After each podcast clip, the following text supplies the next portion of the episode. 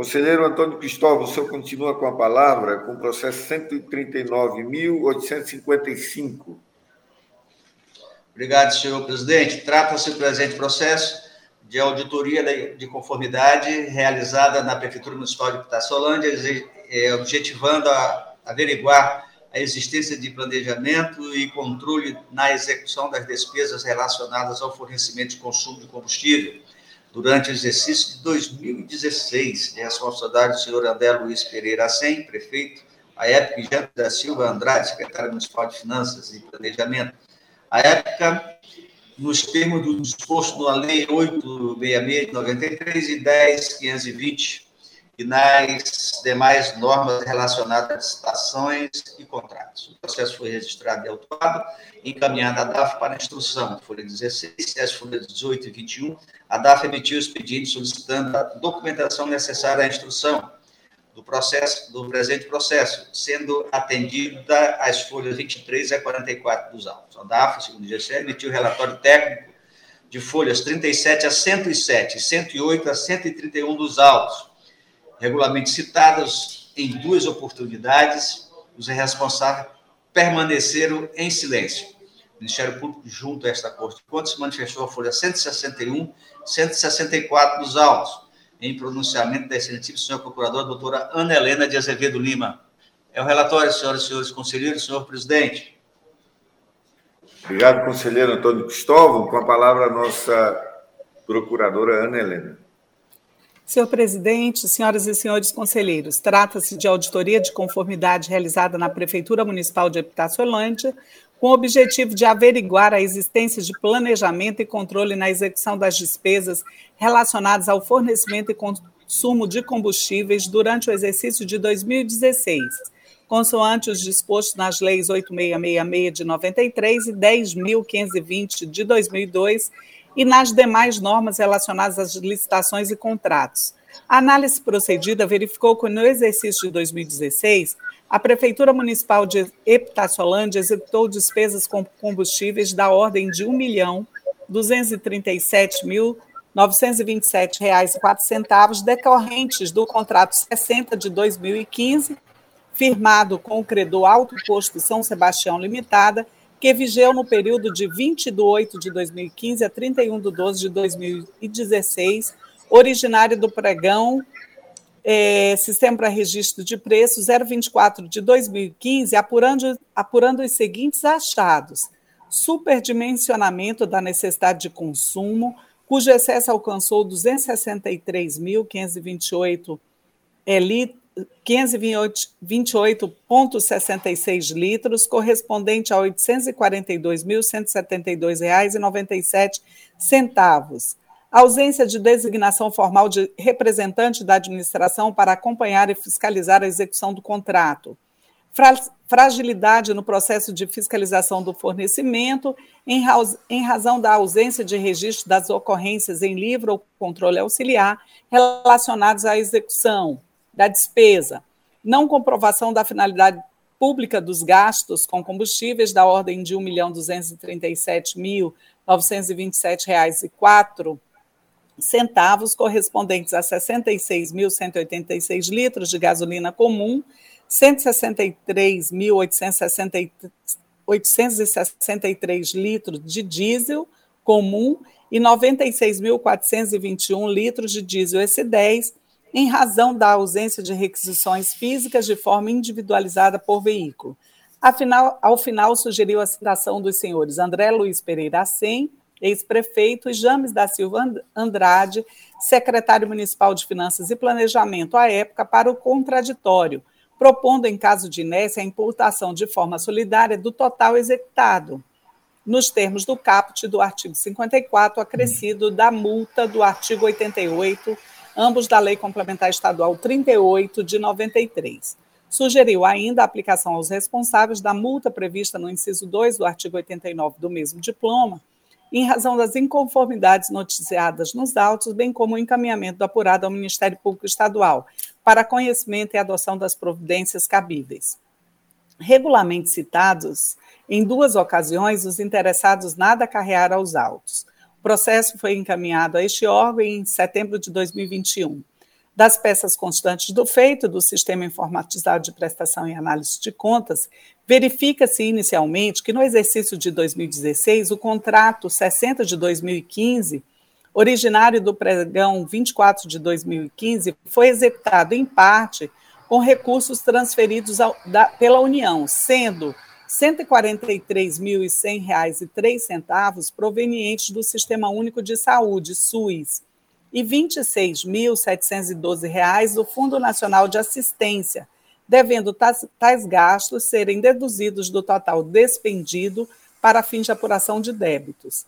No que concerne aos achados de auditoria, a área técnica apurou que, na fase preparatória do programa em tela, não foram realizados estudos técnicos preliminares ou levantamento da quantidade de combustível necessária à execução das atividades da Prefeitura no decorrer dos exercícios de 2015 e 2016, implicando em super, superdimensionamento da, da estimativa de consumo, o que não se coaduna com a legislação vigente, Lei 8666 de 93 e 10.520 de 2002. Constatou também que o gestor não designou formalmente um representante da administração para acompanhar a execução e fiscalização do contrato evidenciando fragilidade no controle, a exemplo da ausência de requisições para abastecimento da frota por veículo, bem como da inexistência de registro das ocorrências realizadas à execução contratual em desacordo com o disposto no caput e parágrafo 1 do artigo 67 da Lei 866 de 93. Relativamente ao débito apurado, em razão da ausência das, da, dos documentos, observa-se de fato que que eles não constam do feito, o que impossibilitou o atesto da, da efetiva entrega dos combustíveis pagos no exercício de, de 2016. Ressalta-se que a análise complementar destacou que, com base na estimativa de consumo dos veículos da Prefeitura Municipal de Itaciolândia, a quantidade de combustível adquirida no exercício encontra-se dentro da capacidade de absorção total de sua frota. A esse respeito, registra-se que situação semelhante foi verificada na Prefeitura de Plácido de Castro, cuja decisão da Corte foi pela regularidade dos gastos. É, dos gastos, o acordo 11.693, auditoria de conformidade é, no, do fornecimento e consumo de combustível da Prefeitura de Plástico de Castro, exercício de 2016 tá, é, também.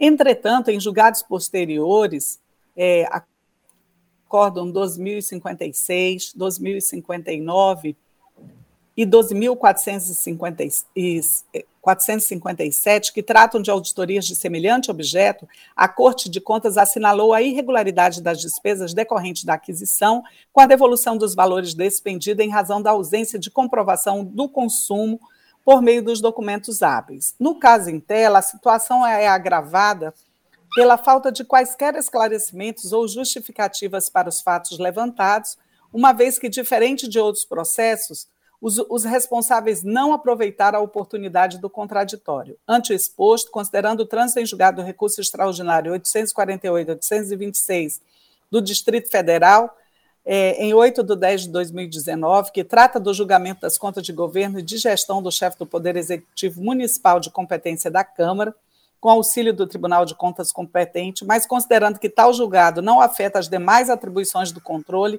inclusive em relação aos prefeitos, e com base em precedente deste tribunal na hipótese de dano ao erário, que determina a abertura de tomadas de, de contas especial, este MPC opina pela imputação do débito, de débito da ordem de 1.068, é, de R$ 1.068.114,92.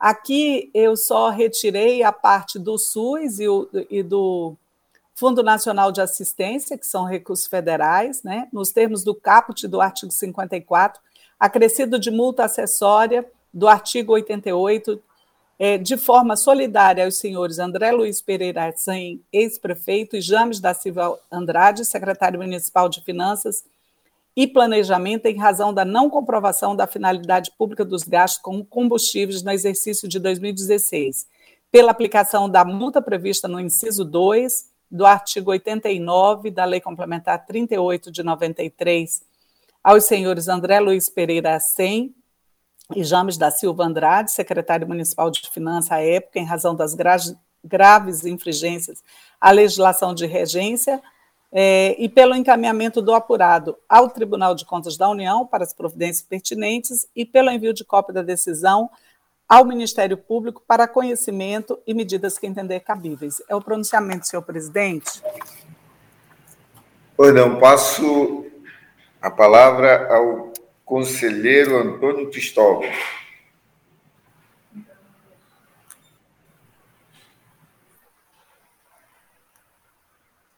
Conselheiro Antônio Cristóvão. Obrigado, presidente.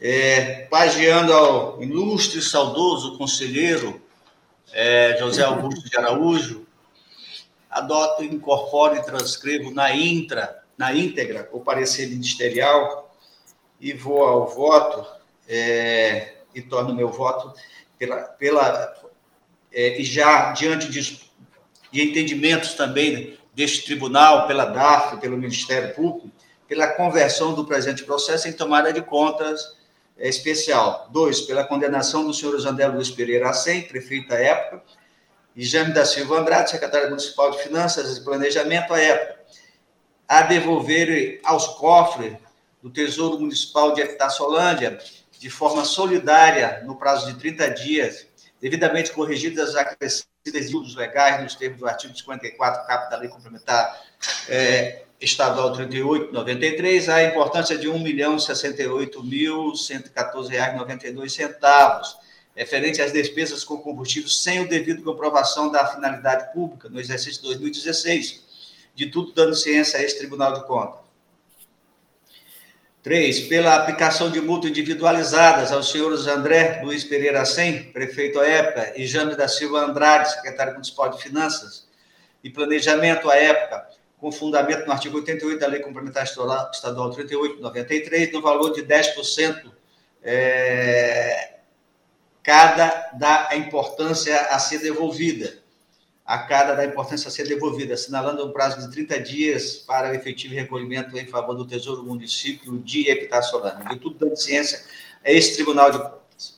Quatro, pelo encaminhamento do apurado ao Ministério Público Estadual do Tribunal ao, e ao Tribunal de Contas da União para as providências que entenderem pertinentes após a formalidade de estímulo e pelo arquivamento dos autos é o voto, senhor presidente, senhoras e senhores conselheiros e conselheiras. Obrigado, conselheiro Cristóvão. Em votação, com a palavra o conselheiro Valmir Ribeiro.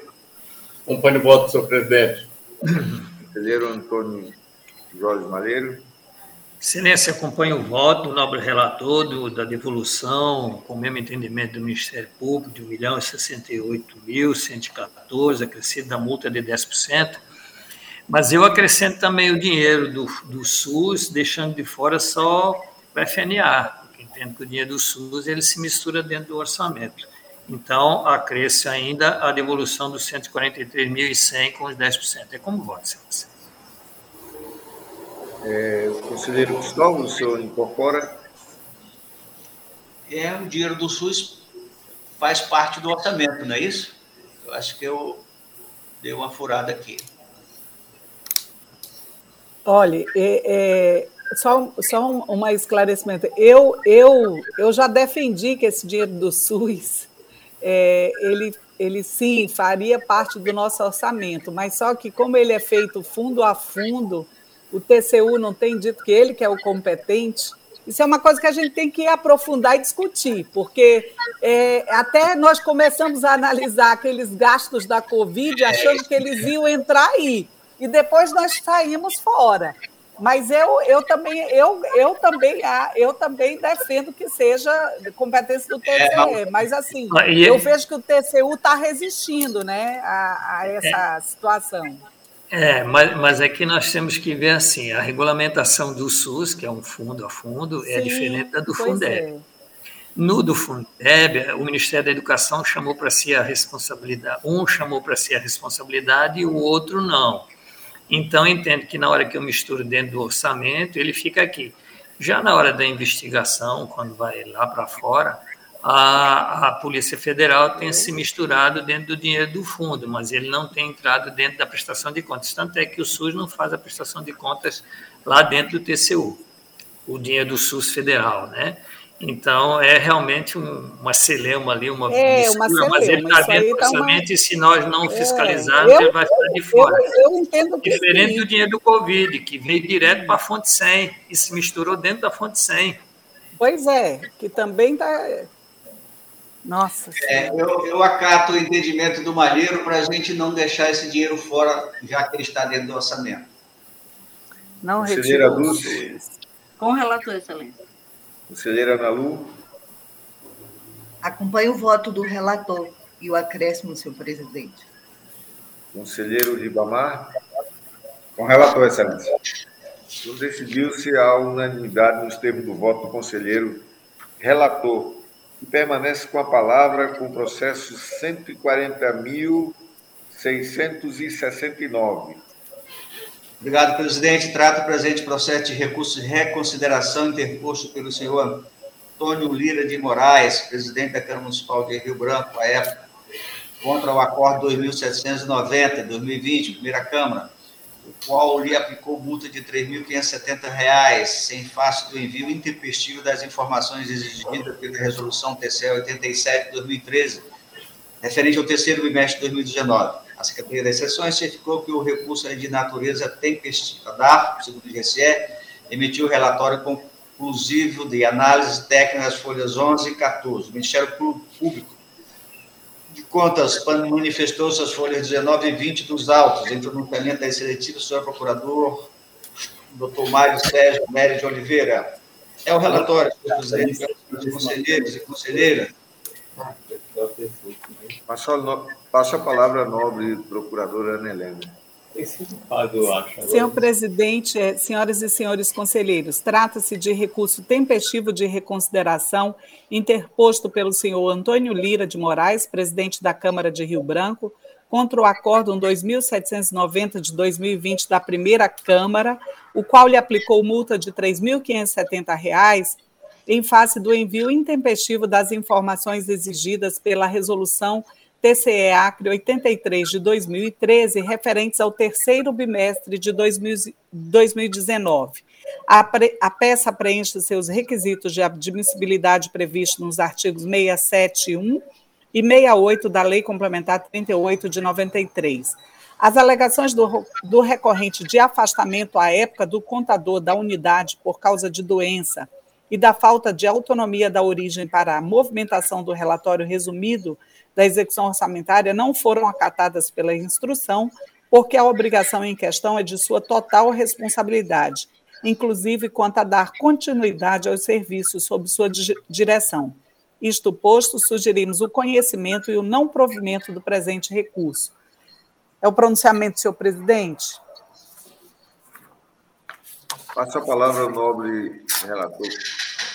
Mesmo entendimento, senhor presidente, do doutor Parquet, pelo conhecimento e não provimento. Após, é, pela comunicação desta decisão ao recorrente e após pelo arquivamento. É o voto, senhoras e senhores conselheiros, senhor presidente. Em votação, com a palavra o conselheiro Valmir Ribeiro. Olha o voto, senhor presidente. Conselheiro Antônio Jorge Malheiro. Acompanhe o voto, excelência. Conselheira Dulce. Com o relator, excelência. Conselheira Nalu. Acompanho o voto, senhor presidente. Conselheiro Ribamar. Com relator, excelência. Então, decidiu-se a unanimidade nos termos do voto do conselheiro relator. Passamos agora para o processo 140.327. Com a palavra a conselheira Dulce. Obrigada, senhor presidente, senhora procuradora, doutora Ana Helena de Lima, senhora conselheira, senhores conselheiros, querida doutora Érica, é, um bom dia também a todos que nos acompanham.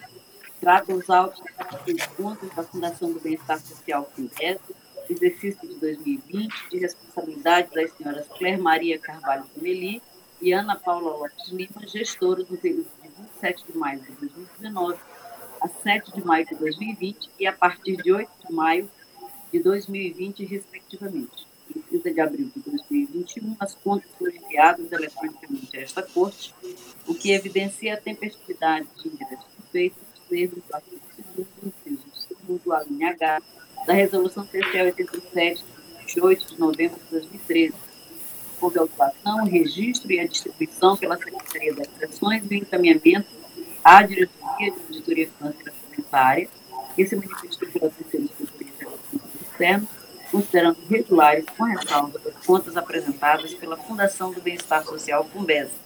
Após a citação das gestoras, senhoras Claire Maria Carvalho Cameli e Ana Paula Lopes Lima, bem como da responsável pela área de contabilidade, senhora Taita Cristina de Araújo, realizada pelo Diário Eletrônico de Contas 1620, de 21 de julho de 2021, foram oferecidas defesas pelas senhoras Taita Cristina de Oliveira Araújo, Claire Maria Carvalho Cameli e Ana Paula Lopes Lima, tendo a terceira Inspetoria Geral de Contas Externas emitido relatório técnico conclusivo, considerando regular a prestação de contas bienais, encaminhados ao Ministério de Contas, o procurador, doutor Mário Sérgio Nery Oliveira, se manifestou a folha 138 ao relatório.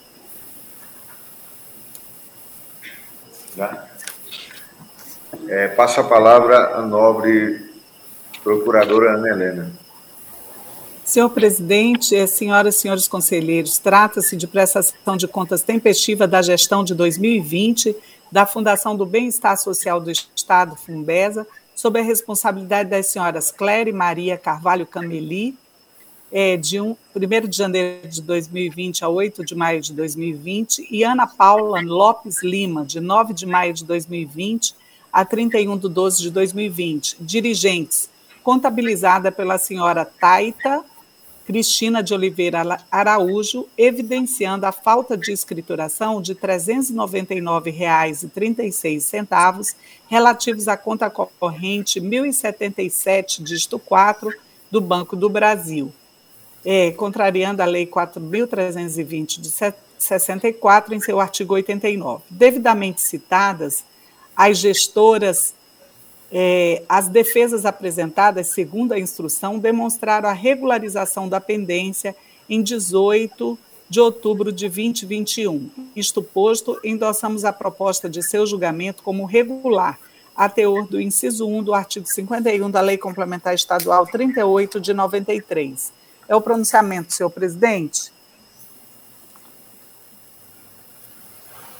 Passo a palavra à conselheira relatora. Obrigada, Excelência. Posto isso, voto nos termos do artigo 51, inciso 1 da Lei Complementar Estadual 38-93, pela aprovação da prestação de contas da Fundação do Bem-Estar Social Fundesa, relativo ao exercício de 2020, de responsabilidade das senhoras Claire Maria Carvalho Cameli e Ana Paula Lopes Lima, considerando a regular remessa de tal seu arquivo, após as formalidades obrigatórias, é como voto, senhor presidente, senhoras e senhores conselheiros. Em votação, com a palavra o conselheiro Valmir Ribeiro. Acompanho o voto da nobre conselheira relatora, senhor presidente. Conselheiro Antônio Jorge Malheiro. Acompanho o voto, excelência. Conselheiro Antônio Cristóvão. Com relatora, presidente. Conselheira Ana Lu. Acompanho o voto da relatora, senhor presidente. Conselheiro Ribamar. Com a relatora, excelência. Bom, então decidiu-se a unanimidade nos termos do voto da conselheira relatora. Permanece com a palavra a conselheira Dulce, com o processo 140.691. Obrigada, Excelência. Trata-se de inspeção instaurada após a solicitação da Diretoria de Auditoria Financeira e Orçamentária, realizada pela Comunicação Interna 235 de 2021 para análise da Lei Complementar Municipal número 111, de 7 de junho de 2021, que alterou os vencimentos dos servidores efetivos da área de saúde da Prefeitura de Rio Branco, com efeitos retroativos a contar de 1 de janeiro de 2021, considerando o previsto no artigo 8 da Lei Complementar número 173, de 28 de maio de 2020, e artigo 21, incisos 2 e 3 da Lei Complementar número 101, de 4 de maio de 2000. Após a distribuição, em 18 de junho de 2021, os autos vieram a mim conclusos, sendo determinada a remessa à Diretoria de Auditoria Financeira Orçamentária para instrução, que se manifestou pela segunda inspetoria, consoante se observa pelo relatório técnico as folhas 10 a 20, pela audiência dos senhores Manuel José Nogueira Lima e Sebastião Bucalão Rodrigues, presidente da Câmara Municipal de Rio Branco e prefeito municipal, respectivamente. Em homenagem aos princípios constitucionais do contraditório e da ampla defesa, em 3 de agosto de 2021, os responsáveis foram citados por meio do Diário Eletrônico de Contas 1629 para oferecer defesa ou documentos capazes de afastar sua responsabilidade, tendo sido esclarecimentos das folhas 29 a 39, 125 a 167, sobre os quais a DAF manifestou pela validade da Lei Complementar Municipal de 111 de 2021 e arquivamento dos autos. O Ministério Público de Contas, em manifestação específica do seu vice-procurador-chefe, Dr. João de Melo Neto, se pronunciou sobre 205 e 207, é o relatório.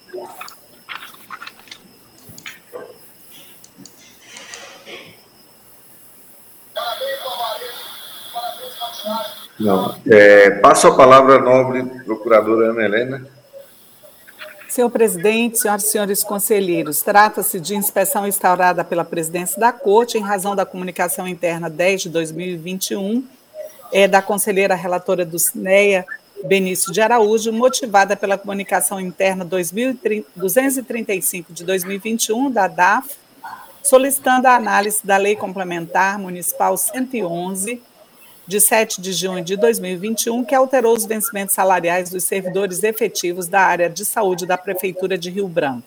Em relatório pre preliminar, a segunda Inspetoria Geral de Controle Externo, externo ent entendeu não ser possível a concessão de reajuste aos servidores da saúde no ano de 2021, vez que o artigo 8 inciso 3 da Lei Complementar 173 de 2000 veda qualquer possibilidade de alteração na estrutura de carreira que implique aumento de despesas até 31 de dezembro de 2021, bem como o artigo 21, incisos 2 e 3 da Lei Complementar Federal 101 de 2000. Sugeriu a anulação da Lei Complementar Municipal número 111 e audiência do senhor prefeito e do senhor presidente da Câmara de Rio Branco. Citados apresentaram sua, suas razões. O presidente da Câmara, senhor Manuel José Nogueira Lima, aduziu em suas razões que a Lei Complementar 111 de 2021 não violou qualquer dispositivo legal, vez que apenas atualizou o piso salarial do agente comunitário de saúde e do agente de combate às endemias, de acordo com a Lei Federal 13708 de 2018. Acrescentou que suas atribuições estão limitados a conduzir os trabalhos legislativos de acordo com as normas regimentais, a partir da propositura do projeto de lei complementar de iniciativa do chefe do Executivo Municipal. Pede, ao final, a isenção de qualquer responsabilização.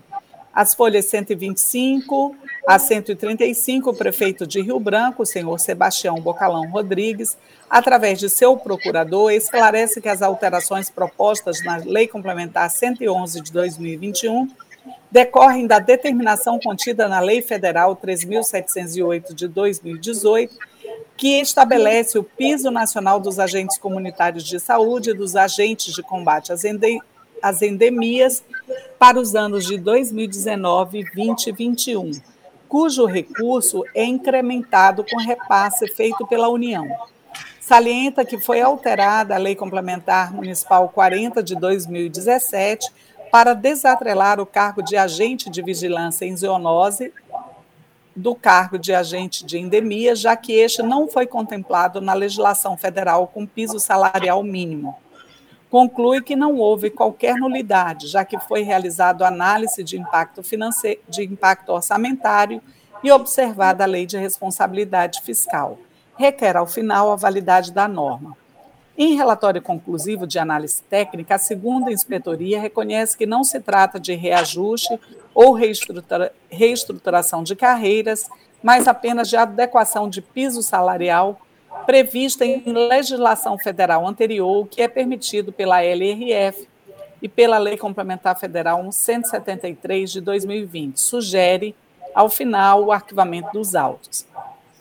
Verifica-se, no caso, que a Lei Complementar Municipal 111 de 2021 apenas alterou as leis complementares municipais 40 de 2017 e 82 de 2020 para realizar as adequações previstas na Lei Federal 3.708 de 2018. Foram alterados na Lei Complementar 40 de 2017, que instituiu o Plano de Cargos, Carreiras remuneração dos servidores da saúde pública do município de Rio Branco, o inciso 1 do artigo 3 parágrafos 1 primeiro, terceiro e quinto do artigo 4 é, do artigo 4 caput do artigo 13, artigo 31 e artigo 32 para incluir o anexo 1A, separando o agente de vigilância em zoonose do agente de endemias e do agente comunitário de saúde, mantendo-se o mesmo quantitativo de cargos. É, dividiu também o grupo 1 nos cargos de agente de endemias, agente de vigilância em zoonoses e agente comunitário de saúde, estabelecendo o piso é, salarial nacional para os agentes de, de endemias e comunitários de saúde. Além disso, foram alteradas as tabelas salariais atualizadas pela Lei Complementar 82 de 2020, corrigindo-se os valores iniciais a partir do piso nacional, bem como as demais referências relativas aos cargos de agentes de endemias e agente comunitário de saúde. Conclui-se, portanto, que as alterações foram decorrentes da atualização do valor estabelecido no piso salarial pela Lei Federal 13.708 de 2018 os quantitativos foram mantidos, assim como o valor dos plantões. A única alteração realizada foi decorrente da atualização mencionada, o que restou permitido, desde que com estudo do impacto orçamentário, como prevê a LRF, o que foi realizado conforme documento de folhas 46 a 53 e 136 a 137. Ante o exposto, este parque de contas opina pelo arquivamento dos autos. É o pronunciamento, senhor presidente? Passo a palavra à conselheira relatora, conselheira Dulce. Obrigada, excelência. Conforme já bem relatado pelo órgão ministerial, pelos anexos 1A e 2 modificados pela Lei Complementar número 111/2021, se vê o atendimento ao piso fixado, enquadrando-se o referido aumento à exceção prevista no artigo 8º, inciso 1 da Lei Complementar número 173/2020. No disposto, voto pela extinção do feito em razão da Lei Municipal número 111/2021 ter sido editada em observância à Lei Complementar número 173/2020 e à Lei número 11.350 de 5 de outubro de 2006, modificada pela Lei nº 13.708 de 2018, e após as formalidades de estilo, remessa dos autos ao arquivo. É como voto, senhor presidente, senhora e senhores conselheiros. Em votação, com a palavra o conselheiro Valmir Ribeiro. Acompanhe o voto, senhor presidente. Conselheiro Antônio Jorge Malheiro. É, perdão, eu entendi que o voto da nobre relatora foi por. É, extinção. É, perdão? É, eu votei pela extinção do feito. É que, ah, na verdade, esse, é, essa lei que foi editada, ela está em observância ao artigo 173, do, do seu artigo 8 Ela não descumpriu a 173, entendeu? Já tinha previsão anterior para ela. Perfeito. E este aqui é, é o 138.449 de Rodrigues Alves. Não, esse daqui, esse que eu estou relatando agora, é o, é o da Prefeitura e da Câmara. De Rio esse Branco. É, é, esse é o 140.691. Ah, é perfeito. Perfeito, perfeito, perfeito. É o 11 da pauta. É porque é, nós, a, o eu, eu acompanho o voto. Não, perfeito, perfeito. Acompanho o voto da nobre relatora. Conselheiro Antônio Cristóvão. Acompanho a relatora, presidente. Conselheira Dulce. Eu sou é. a relatora. Não, não, é conselheira Nalu Gouveia. Com a relatora, senhor presidente. Conselheiro José Ribamar. Acompanho a nobre relatora, excelência. Decidiu-se a unanimidade nos termos do voto da conselheira relatora. Passamos para o processo 137.969. Com a palavra a conselheira Nalu Maria Lima Gouveia. Senhor presidente, é sempre um prazer tê-lo na presidência desse tribunal como também é, nossa querida Ana, que hoje está aqui é, representando o Ministério Público de Contas, é, senhores conselheiros, senhoras conselheiras, Érica, todos que estão nos ouvindo.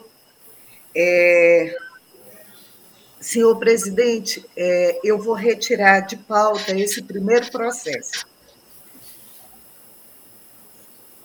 Pois não, conselheira, continua com a palavra com o processo 138.449.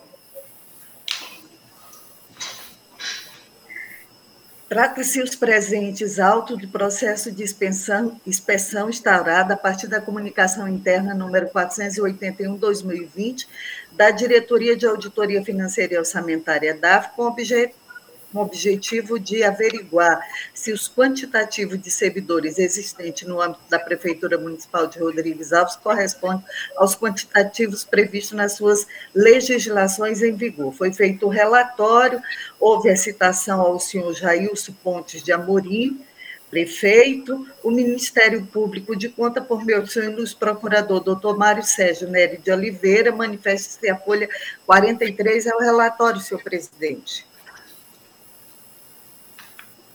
É, passo a palavra à nobre procuradora Ana Helena.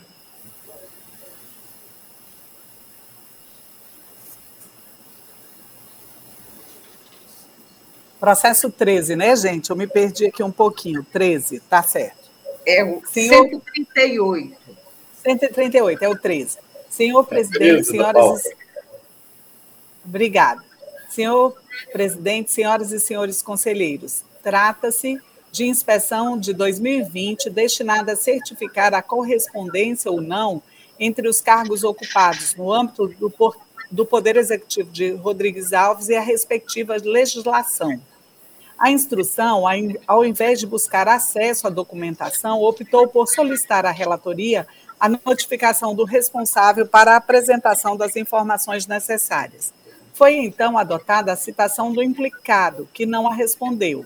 Depois do parecer de folha 20, foi novamente citado o senhor Jailton Pontes da Morim, que mais uma vez não respondeu ao chamado. Portanto, o processo continua sem sua necessária etapa de instrução, o que é questão de condução ou, em última hipótese, possibilidade de arquivamento do feito, sem julgamento de mérito, a falta de desenvolvimento válido e regular ateou por analogia do disposto no inciso 4 do artigo 485 do novo, do novo Código de Processo Civil. É o pronunciamento do procurador Mário Sérgio, senhor presidente. Obrigado, é, procuradora Ana. Com a palavra, a conselheira Nalu Maria Lima Gouveia. Senhor presidente, é, eu peço a multa 3.570 pela falta de é, é, por não responder ao Tribunal de Contas. É, é como voto, senhor presidente? Em votação, com a palavra o conselheiro Valmir Ribeiro. Põe o voto, senhor presidente. Voto com a relatora. Conselheiro Antônio Jorge Malheiro. Excelência, eu, eu, eu percebo na relatora a vontade de executar, porque ficou muito cômodo para o gestor. Ora, o tribunal se dispõe a fazer uma verificação, não recebe os dados e encerra o processo, carimba ele, que bom, daqui para frente ninguém responde mais não. E é isso que está na proposição. Então, elogio a nobre relatora que aplicou a multa, no entanto, eu acho que nós não devemos terminar aqui, não. Então, devemos aplicar a multa e voltar o processo para a DAFO para, se necessário, inclusive, até diligenciar em loco e completar, porque senão daqui para frente ninguém mais é, é, muito cômodo, não responde arquivo, aí fica confortável demais, então nosso papel fica reduzido. Então eu acompanho o voto da nova relatora, é, com aplicação de multa, mas como uma decisão interlocutória aqui, e retorno à DAFO para complementar da inspeção, se necessário, com visita em loco. É como voto, excelência. Senhor presidente, eu acato a, a sugestão a, ao voto, senhor presidente. Okay. Excelente, viu, conselheiro Malheiro? É, conselheiro Antônio Cristóvão. No mesmo sentido, senhor presidente, devolver a multa, mas devolver lá para dar, para dar andamento, então fica barato, né? Não, não resolve, paga a multa, fica por isso mesmo. Entendimento conselheiro Malheiro e conselheira Ana Lúcia, senhor presidente. Conselheira Dulce.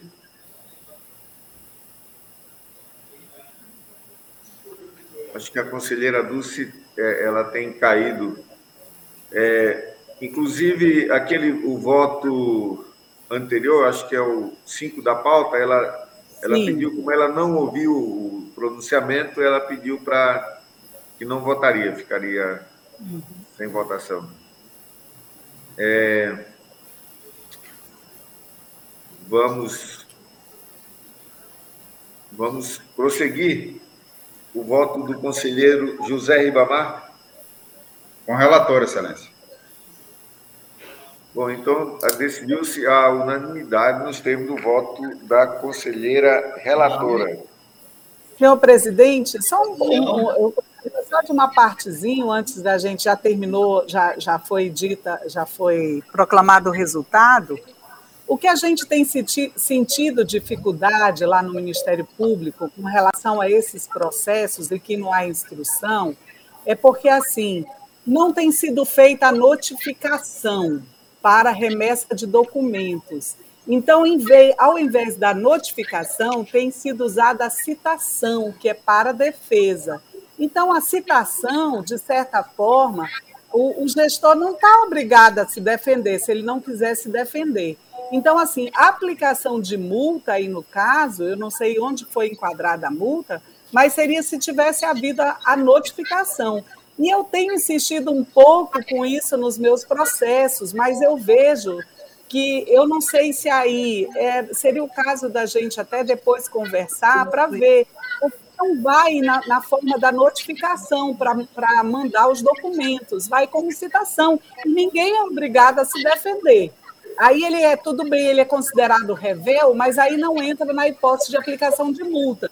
E foi isso que eu foi isso que eu entendi que o, que o procurador Mário Sérgio quis colocar, que ou seria a, a relatoria é, repetir, notificar, insistir na instrução, porque assim nós temos inúmeras situações, aquelas situações do também da, da daquela daquela, daquelas informações sobre o cumprimento das, das, das decisões do tribunal também ficou assim. Nós tivemos casos de citação ou de notificação que, que aí propunha multa. Não tinha nenhuma, não, nem, não tinha nem, nem decisão relativa ao período na qual o gestor, o gestor estava, né? Então, isso é uma coisa que a gente tem que atentar, né? Para que a gente não tenha essas, essas divergências aí, né? Porque aí, se a gente quer o cumprimento, é notificação e não citação, né? O, o correto. Ô, Ana, é, é verdade. Ana, agora, agora ele, ele foi em duas oportunidades, viu? Não, concordo com você, mas aí a gente tem que aí eu, eu peço até para que a Érica depois também, Érica, na hora de fazer, eu sei que lá você está cumprindo a determinação, mas que a gente tenha essa também, todo mundo tem esse cuidado para ver qual que seria a, o, o correto, né? Nesse caso aí não seria citação. Então, é, vamos, doravante, né, corrigir essa, essa situação sugerida pela procuradora. É, no processo passado, a conselheira Dulce não tinha ouvido o voto. Agora, segundo ela, está apta a votar. É, eu passo a palavra à conselheira Dulce. Todos, todos já votaram, presidente? Sim, todos já votaram. Pela multa, foi? Sim, pela multa. É porque aí, nessa hipótese aí que a doutora Ana Helena levantou, eu não sei se a gente poderia, nesse caso, aplicar a multa, né? Já que não houve a notificação, né? É, a conselheira Ana Lu é, diz que é, foi notificação, conselheira. Ela diz que foi notificação. É... Não, foi, não, foi citação em duas ocasiões. É, mas nesse caso, senhor presidente, eu não vou, é, é, não vou aplicar multa, não. Bom, como nós temos dado toda a oportunidade aí do contraditório. É, como falei, doravante vamos tomar essas providências, né? no, na defesa, as oportunidades de defesa serem é, não serem não serem citação, e sim notificação. É, a conselheira Malu mantém o seu eu vou e os outros conselheiros mantém, senhor presidente. Então é, permanece por maioria nos termos do voto da conselheira relatora. Passamos agora para o processo 137.684. Obrigada, senhor presidente. A abertura desse processo emanou de denúncia por meio da ouvidoria dessa Corte de Contas pela empresa OF de Melo, que indicou possíveis irregularidades no pregão, no pregão 015-2020 na Prefeitura Municipal de Mâncio Lima, que teve como objeto a contratação de empresa especializada em locação de software para prestação de serviço à Prefeitura, Fundo de Saúde e Fundo de Educação, contemplando o fornecimento de sistemas, software de informática, suporte técnico, manutenção evolutiva, corretiva, consultoria contábil e tributária, sob a responsabilidade do prefeito, senhor Isaac de Souza Lima, e da pregoeira, a senhora Eliane Costa de Carvalho. A denúncia traz como fundamento aqui é, colocado, houve toda a instrução da segunda, desculpa, do, do, do Lincoln, e após é, oportunizado o senhor Juarez Barroso Falcão, diretor, é, é, o direito à contraditória e ampla defesa, que não aproveitou a oportunidade. Deixamos de proceder ao senhor Sebastião Souza Corrêa, em virtude do seu falecimento ocorrido no dia 27 de junho de 2020. O Ministério Público de Conta, por meio do senhor Luiz Procurador, doutor Mário Sérgio Nery de Oliveira, pronuncia-se a, a folha 80. É, é o relatório, senhor presidente. Passa a palavra à nobre procuradora Ana Helena.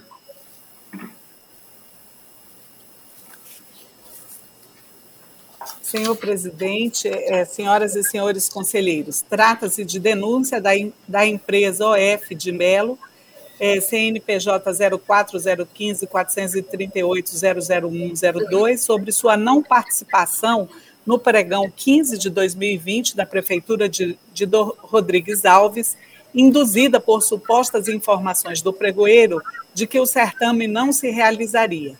Além desse fato, o procedimento não foi enviado à corte, é, descumprindo a resolução TCE-ACRE 97 de 2015 e se apontou a falta de tratamento diferenciado às microempresas e empresas de pequeno porte.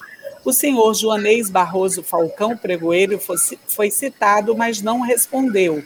E o senhor Sebastião é, Souza Correia, ex-prefeito, não foi chamado certamente em razão de seu falecimento público e notório e do caráter personalíssimo de eventual pena de multa para o caso.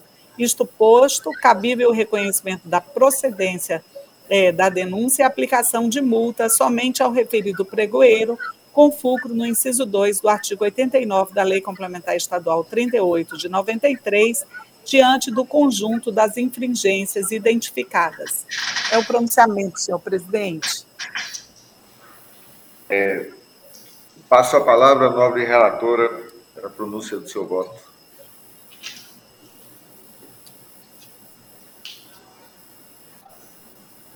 Desculpa, senhor presidente. Sabe quando tu está meio assim avoada? Eu vou direto ao voto, senhor presidente, pelo conhecimento da presente denúncia, por atender aos pressupostos do artigo 85 da Lei Complementar Estadual 38 de 93 e no mérito pela sua procedência, aplicando ao senhor Joanês Barroso Falcão Pregoeiro, no valor de 7.140, face o descumprimento do artigo 5 é, Resolução TCE 97, 2015, disposto da Lei Complementar número 147/2014, prevista no inciso 1 do artigo 48.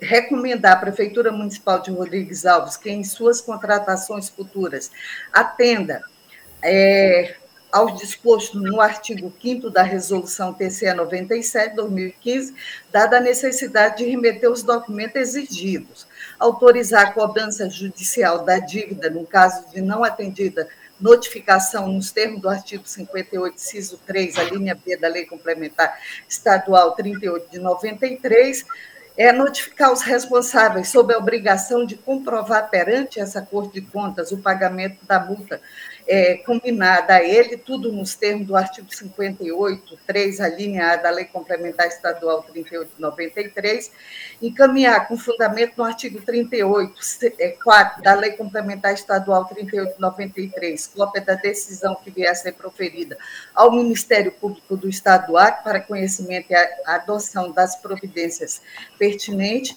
notificar o responsável da empresa OF Melo denunciante do resultado do presente feito e, após as formalidades de estilo, pelo arquivamento dos autos. É o voto, senhor presidente. Em votação, com a palavra o conselheiro Valmir Gomes Ribeiro. Acompanhe o voto, senhor presidente. Antônio Jorge Malheiro. Acompanhe o voto, excelência, com a multa de 14.280, mas nós estamos aqui apurando ainda a fase de pregão, e eu acredito que, como isso já deve ter ocorrido, acho que já houve até a contratação. Então, eu acrescentaria no voto da nobre relatora a sustação do, do contrato, caso ainda não tenha sido iniciado, e caso tenha sido iniciada, a abertura de uma tomada de contas para verificar a, a, regular execução do mesmo, uma vez que se ele começou atravessado, é bem possível que tenha sido executado atravessado. Então, é como voto, excelência. E eu acrescento é, é, ao voto, senhor presidente, Conselheiro Antônio Cristóvão. Acompanhe a relatora, senhor presidente. Conselheira Dulce. Acompanhe a relatora, senhor. Conselheiro José Ribamar. Acompanhe a relatora, excelência. Então, decidiu-se a unanimidade nos termos do voto da conselheira relatora. É, passamos para o processo 132.255 com a palavra o conselheiro José Ribamar Trindade de Oliveira. Obrigado, senhor presidente, nova procuradora doutora Ana Helena, senhoras e senhores conselheiros. Trato o presente processo da prestação de contas do Fundo Penitenciário do, do Estado do Acre, exercício 2018, apresentada tempestivamente, que teve como gestores os senhores Martim Filhos, Filos Cavalcante Essa e Aberson Carvalho de Souza, nos períodos de 1 de janeiro a 31 de janeiro e de 1 de fevereiro a 31 de dezembro, respectivamente. O orçamento, o orçamento do fundo, após as alterações no decorrer do exercício, foi de R$ 39 milhões 548 mil 52 reais e 54 centavos. A despesa empenhada no exercício foi de 30 20 mil 20.893,68, resultando em um superávit na execução orçamentária de R$ 8.527.158,86.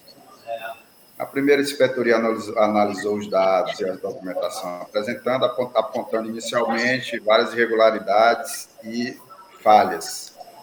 E, citado os gestores, os mesmos apresentaram defesa efetivamente, e após análise das justificativas dos documentos apresentados, a primeira é, inspetoria emitiu um relatório conclusivo de análise técnica apontando as seguintes falhas no entendimento da, da análise técnica. A ausência de registro no sistema de patrimônio dos bens móveis no valor de R$ 1.8.826,75 e dos bens de almoxarifado no valor de R$ 21.682,54 é, descumprindo o disposto no artigo 94, combinado com o artigo 96 e artigo 106 da Lei Federal número 4.320. E, e, e, o não cumprimento dos requisitos mínimos do parecer de controle interno, nos termos do anexo 7, item 14, alíneas A, B, C e D, da quinta edição do Manual de Referência. O Ministério Público, por meio do seu procurador-chefe, doutor João Isidro de Melo Neto, pronunciou-se as folhas 940 a 942. É o relatório, senhor presidente, senhoras e senhores conselheiros. Passo a palavra à procuradora Ana Helena. Senhor presidente, senhoras e senhores conselheiros, a prestação de contas em referência de responsabilidade dos senhores Martim, Filos Cavalcante Hessel, no período de 1 de janeiro de 2018 a 1 de 2 de 2018, e Aberson Carvalho de Souza, no período de 1 de fevereiro de 2018 a 31 de 12 de 2018, diretores-presidentes do Instituto de Administração Penitenciária do Acre, APEM, e gestores do Fundo Penitenciário do Acre. À época, foi encaminhada tempestivamente a esta Corte de Contas em 2 de maio de 2019, cumprindo a resolução TCE 87 de 2013. Regularmente instruída após o contraditório, a instrução considerou a regularidade com ressalva das contas em tela, considerando infringência ao artigo 94, combinado com o artigo 96 e 106 da Lei 4.320 de 64, itens 12 e 13 do anexo 7 do Manual de Referência, quinta, quinta edição da Resolução TCE-ACRE número 87 de 2013, em razão da ausência de registro de bens móveis no no, no, no GRP no valor de R$ 1.008.826,75 e de bens de almoxarifado no valor de R$ 21.682,54 e infringência ao anexo 7, item 14, alíneas A, B, C e D do Manual de Referência quinta, edição, em razão da ausência dos requisitos mínimos estabelecidos na resolução eh, na respectiva resolução atinentes ao parecer do controle interno. O processo foi recebido no MPC em setembro de 2021. Quanto ao item 1, a área técnica informa que a ressalva está baseada tão somente na ausência de registro de parte dos bens móveis e de almoxarifado no sistema GRP.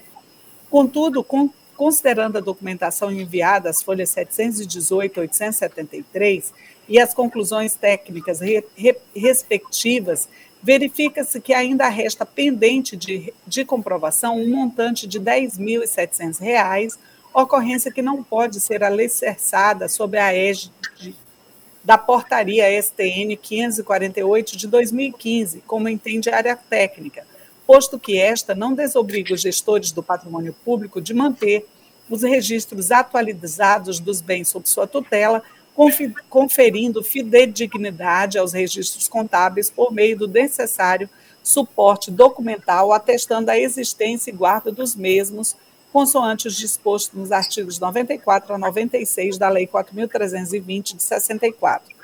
Ante o exposto, este MPC opina pela emissão de acordo considerando irregular a prestação de contas do Fundo Penacre, exercício de 2018, de responsabilidade do senhor Aberson Carvalho de Souza, diretor-presidente, no período de 1 de fevereiro de 2018 a 31 de 2 de 2018, com fulcro no artigo 51, 3, alíneas B e C da Lei Complementar Estadual 38 de 93, pela condenação do senhor Aberson, gestor do FUMPENACRE, nos termos do artigo, a, a devolução do valor de 10.700 reais ao Tesouro Estadual, nos termos do artigo 54 da Lei Complementar Estadual 38, é, considerando a ausência de comprovação desse montante no saldo da conta de bens móveis apresentado no balanço patrimonial da origem, acrescida de multa acessória em proporção a ser fixada pelo plenário consoante autorização dos artigos 54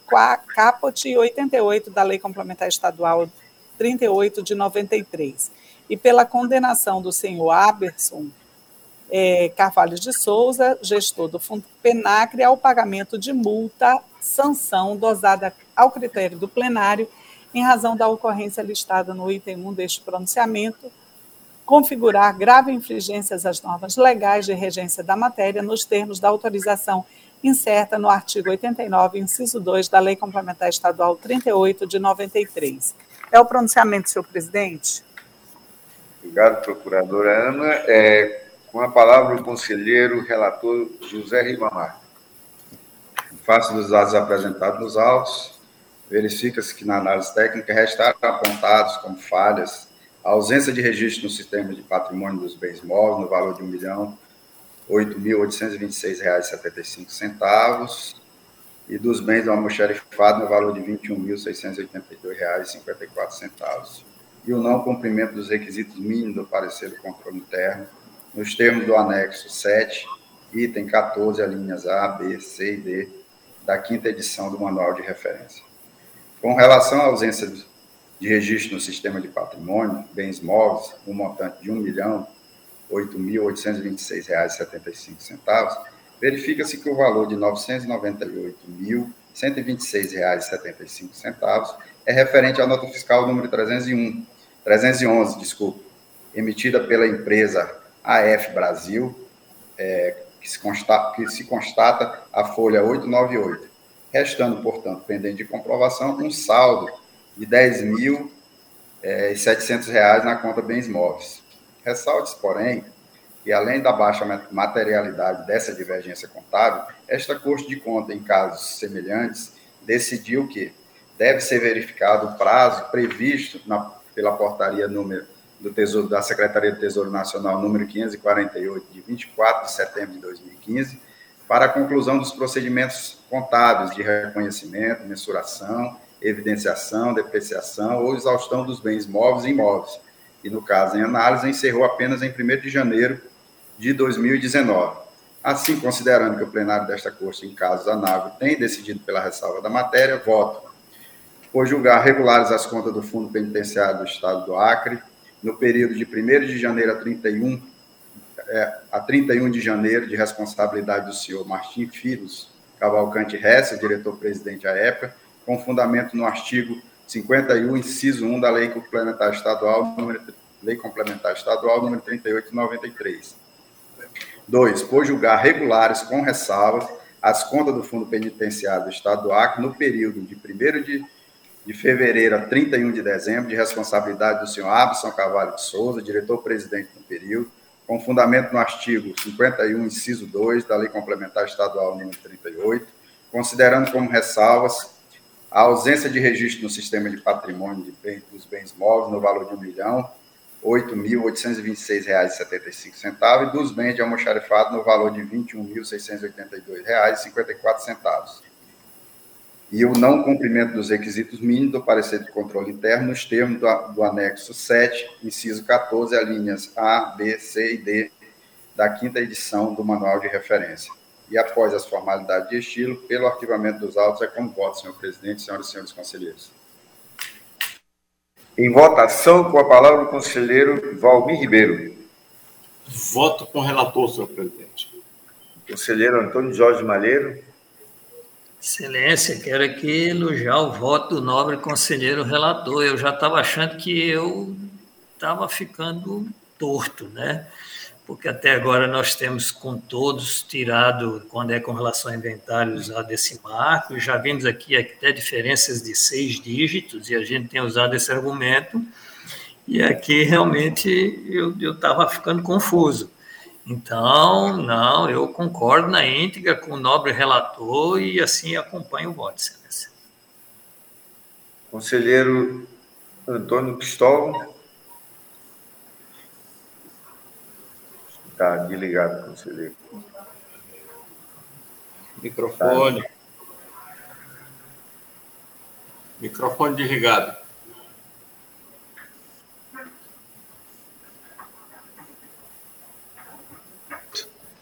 Acompanha o relator, presidente, desculpa. De nada, conselheiro. É, conselheira Dulce. Com o relator, excelência. Conselheira Nalu Gouveia. Acompanho o relator, senhor presidente. Então, decidiu-se a unanimidade nos termos do voto do conselheiro relator, que permanece com a palavra com o processo 140.402. Obrigado, senhor presidente. Trato os autos da prestação de conta da Prefeitura Municipal de Chapuri, exercício de 2020, de responsabilidade do senhor Francisco Biraci Machado de Vasconcelos, prefeito do município, encaminhada tempestivamente a esta Corte de Contas para emissão de parecer prévio.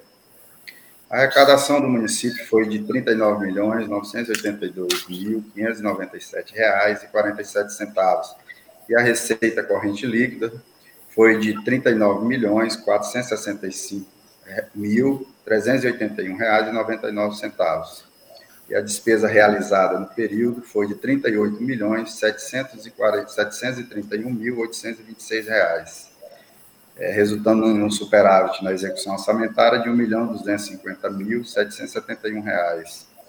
Foram gastos 8.135.077 reais e 61 centavos da receita de impostos, é, compreendidas as transferências na manutenção e desenvolvimento do ensino, cumprindo a exigência prevista no artigo 212, que é esse gasto foi equivalente a 26 pontos percentuais e 50 centésimos. 50 centésimos. Do montante destinado à manutenção e desenvolvimento do ensino, os recursos foram aplicados na sua totalidade no ensino fundamental, sendo que os valores do Fundeb atingiram 5 milhões 550 é, R$ 958.612,14.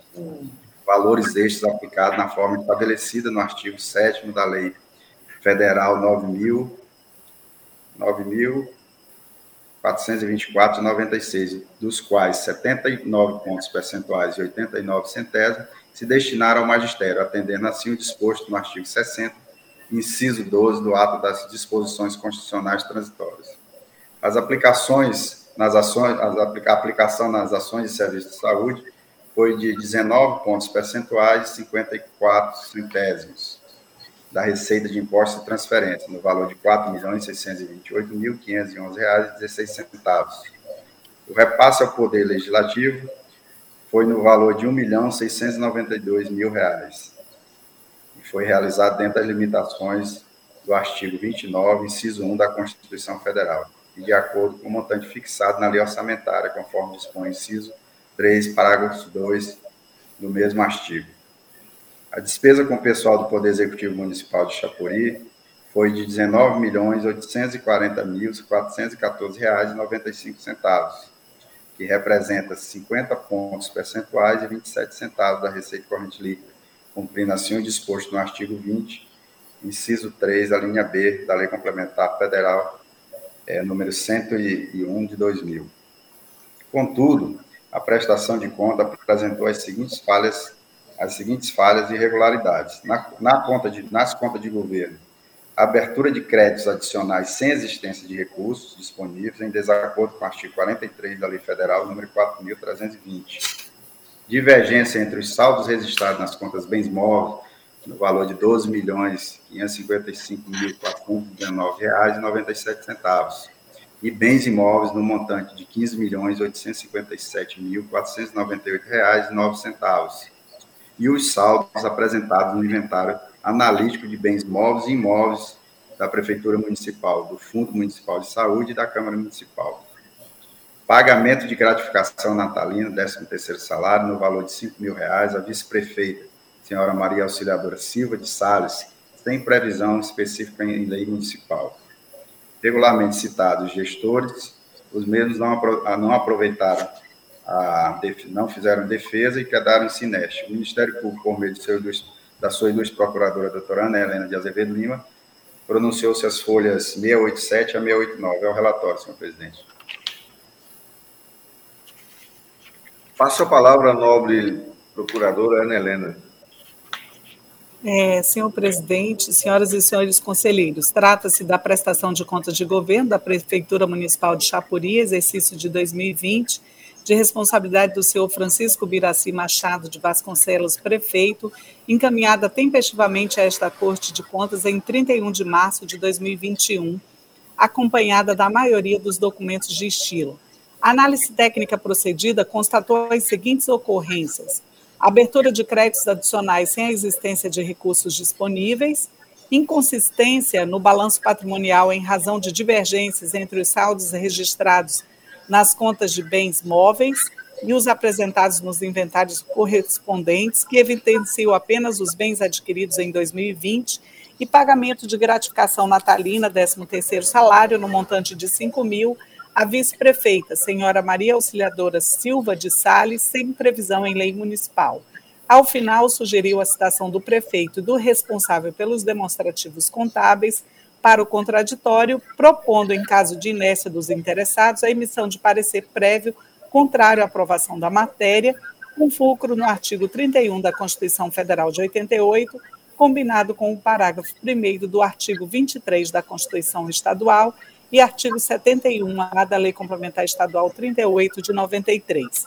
Ademais, propôs a emissão de determinação e recomendação à origem, e aí na instauração de TCE, nos termos do artigo 44 da Lei Complementar Estadual 38 de 93, para apurar a legalidade do, do pagamento de gratificação natalina à vice-prefeita do município de Chapuri no exercício de 2020.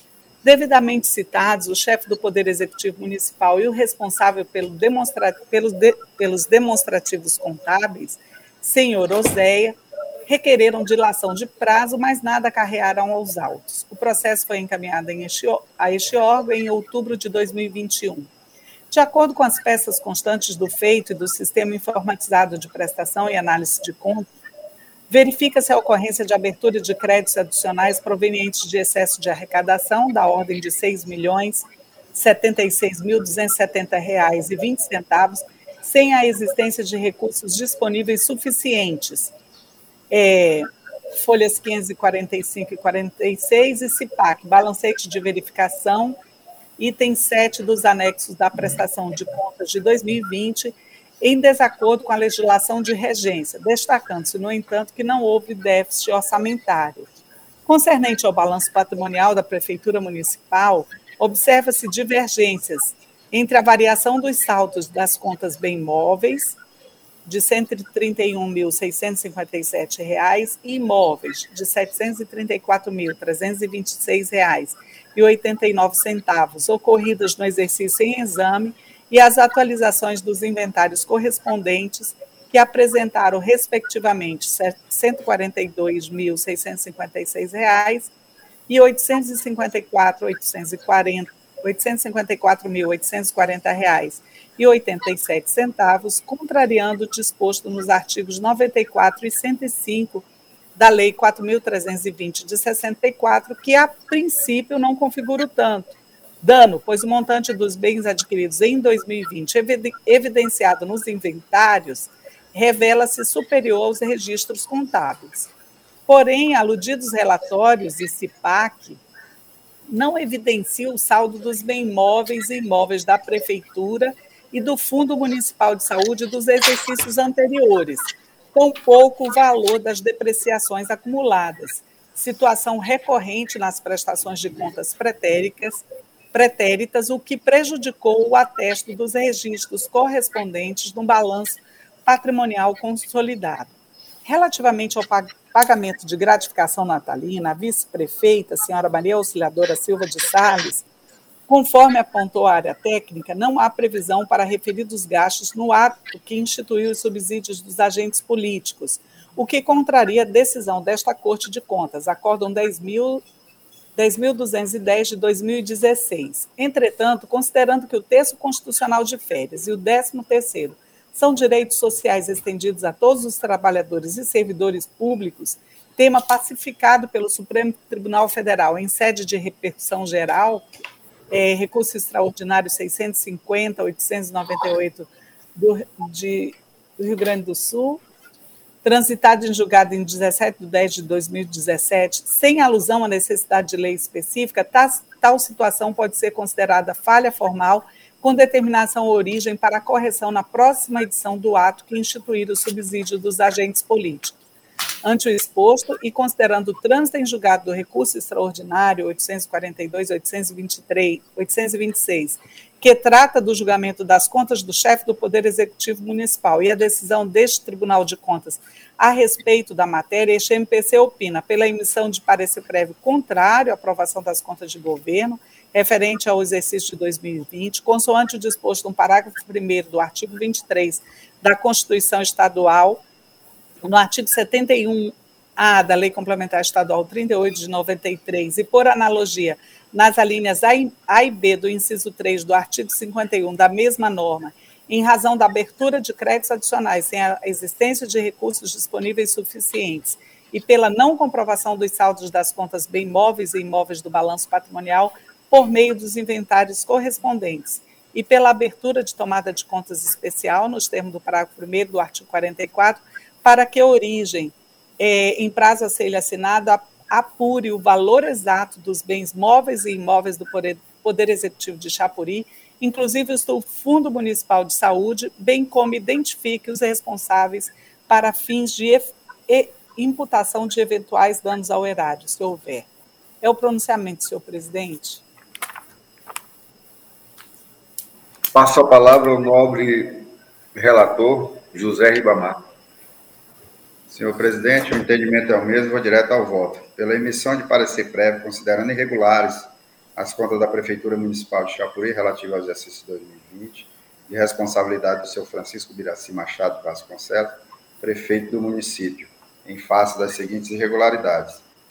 Abertura de créditos adicionais sem existência de recurso disponível, em desacordo com o artigo 43 da Lei Federal número 4.320, de 64, divergência entre os saldos registrados nas contas bens móveis no valor de R$ 12.555.419,97 e as da, da conta bens móveis no montante de R$ 15.557.498,09 e aqueles e aqueles apresentados no inventário analítico de bens móveis e imóveis da Prefeitura Municipal e do Fundo Municipal de Saúde 2. Pela abertura de tomada de conta especial, nos termos do parágrafo 1 do artigo 44 da Lei Complementar número 38, para que o Poder Executivo Municipal apure, no prazo de 180 dias, o valor dos bens móveis e imóveis do município e do Fundo Municipal de Saúde dos exercícios anteriores,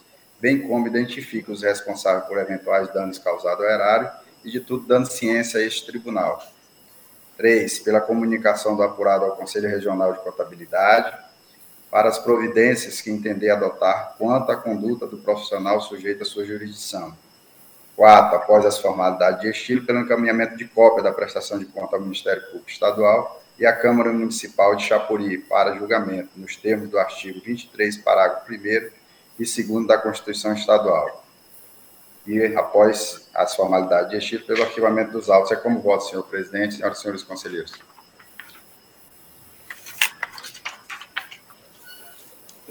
Em votação, com a palavra o conselheiro Valmir Ribeiro. Voto com o relator, senhor presidente. Conselheiro Antônio Jorge Malheiro. Excelência, eu, eu vou pedir vênia ao nobre relator, porque eu entendi o voto anterior e acompanhei, este é exatamente a mesma coisa.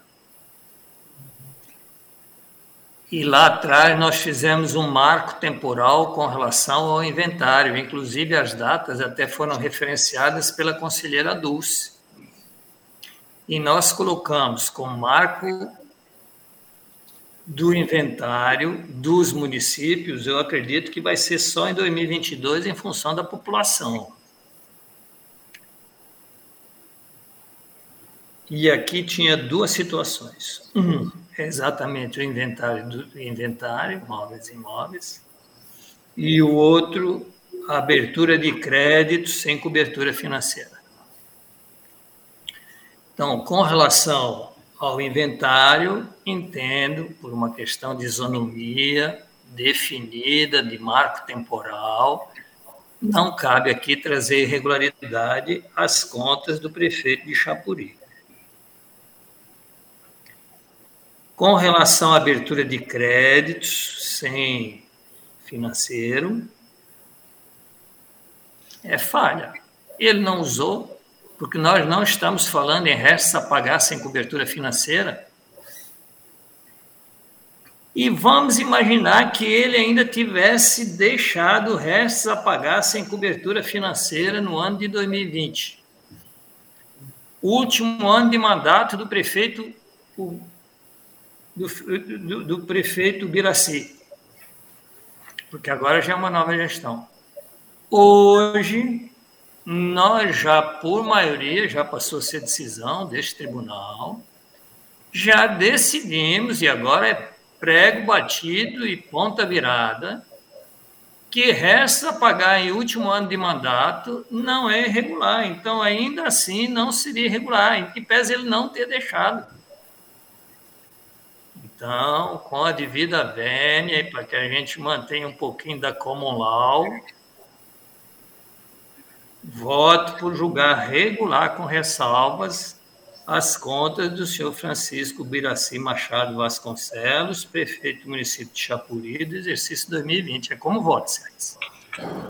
Excelência, eu vou aderir o voto do conselheiro Maleiro, que inclusive aqui contesta no voto anterior, eu confundi aqui o, o marco temporal, conselheiro, o senhor tem razão. Ah, então, eu, eu vou aderir na íntegra o seu voto e votar regular com o Conselheiro, eu agradeço, porque às vezes eu fico achando que eu estou meio, meio fora do mundo. Eu, eu, eu agradeço. Aqui, eu pensei que era a partir de até o marco temporal era 1 de janeiro de 2019. Isso, você tem, e Vossa Excelência tem razão, porque foi até numa confusão igual de datas que a conselheira é Dulce norteou as datas onde nós cobraremos isso. É então, exatamente então, isso mesmo. Então, eu você agradeço, acompanho na íntegra o voto do nobre relator. Conselheiro Antônio Cristóvão. Bom relator, senhor presidente. Conselheira Dulce. Bom relator, excelência. Conselheira Nalu Gouveia. Acompanho o relator, senhor presidente. Então, decidiu-se a unanimidade nos termos do voto do conselheiro relator. É,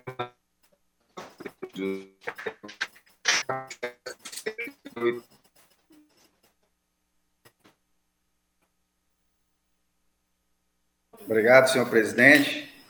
Senhor presidente, na verdade, esse processo aqui, apesar de constar como no objeto inspeção para apurar responsabilidade pelo gestor do governo do Estado do Acre, na verdade, esse processo trata-se de relatório de gestão fiscal do Poder Executivo referente ao terceiro quadrimestre de 2017, de responsabilidade do senhor Sebastião Afonso Viana Macedo, governador do Estado à época, e os dados foram encaminhados a este tribunal tempestivamente em 30 de janeiro de 2018. As folhas 8 a 14, a primeira inspetoria analisou os dados apresentados. E o Ministério Público, por meio do seu juiz procurador-chefe, doutor João Zé de Melo Neto, pronunciou-se as folhas 41, 40 a 41 e 54 a 55. É o relatório, senhor presidente. É, passo a palavra à nobre procuradora Ana Helena. É, senhor presidente, senhoras e senhores conselheiros, trata-se do relatório de gestão fiscal do Poder Executivo do Estado do Acre, referente ao terceiro quadrimestre de 2017, de responsabilidade do senhor Sebastião Afonso Viana Macedo, governador do Estado, encaminhado tempestivamente a esta Corte de Contas, conforme previsto no artigo 2, parágrafo 1 da Resolução TCA 87 de 2013. O feito já foi objeto de pronunciamento por parte deste parquê, as folhas 39 40, com a proposta de notificação à origem quanto à observância das vedações elencadas no parágrafo único do artigo 22 e artigo 23, ambos da Lei de Responsabilidade Fiscal, considerando o limite de 64,37% da despesa com pessoal da origem, em desacordo com o artigo 22, é, letra C da LRF, e a apresentação de justificativa esclarecendo a forma de apuração da despesa com pessoal da origem, elucidando as divergências verificadas e a insuficiência financeira na fonte de recursos de receitas de impostos e de transferências educação.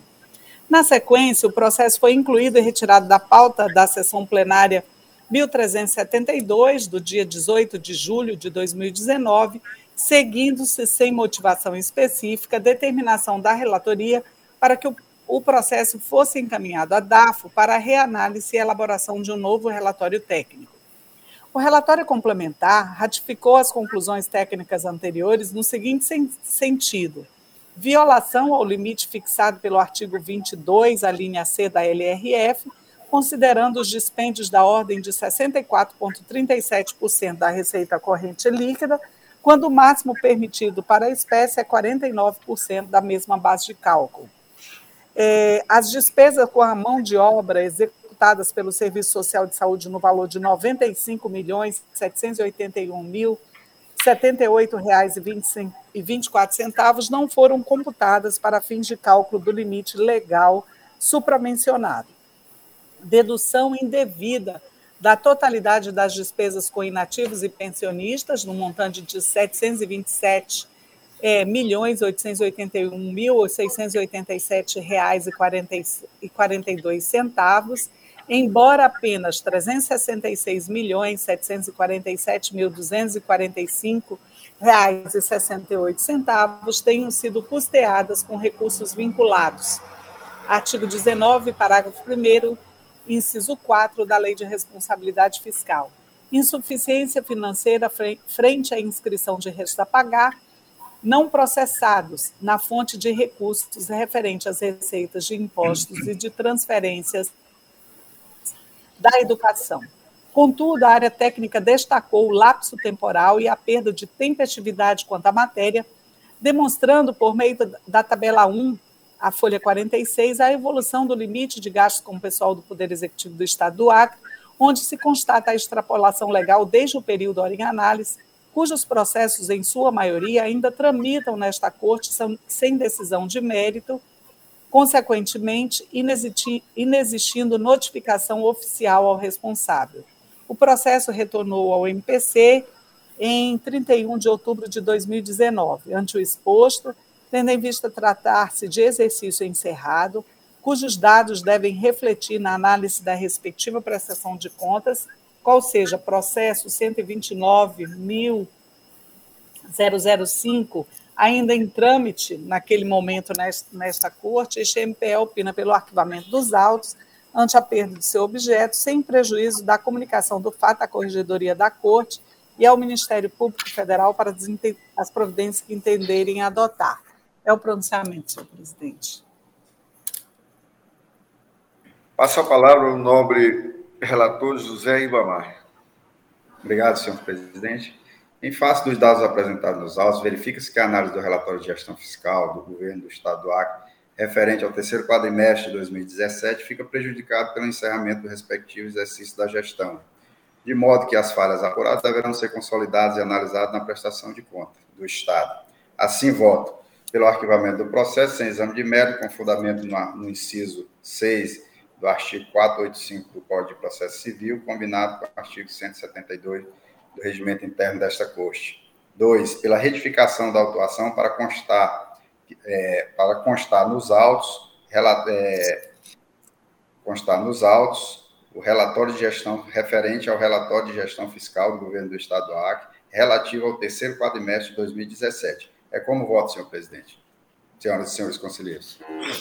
Em votação, com a palavra o conselheiro Valmir Ribeiro. Acompanhe o voto, senhor presidente. Conselheiro Antônio Jorge Malheiro. Excelência, a conclusão do meu voto é igual ao do nobre relator, mas nós chegamos ao mesmo lugar por caminhos distintos.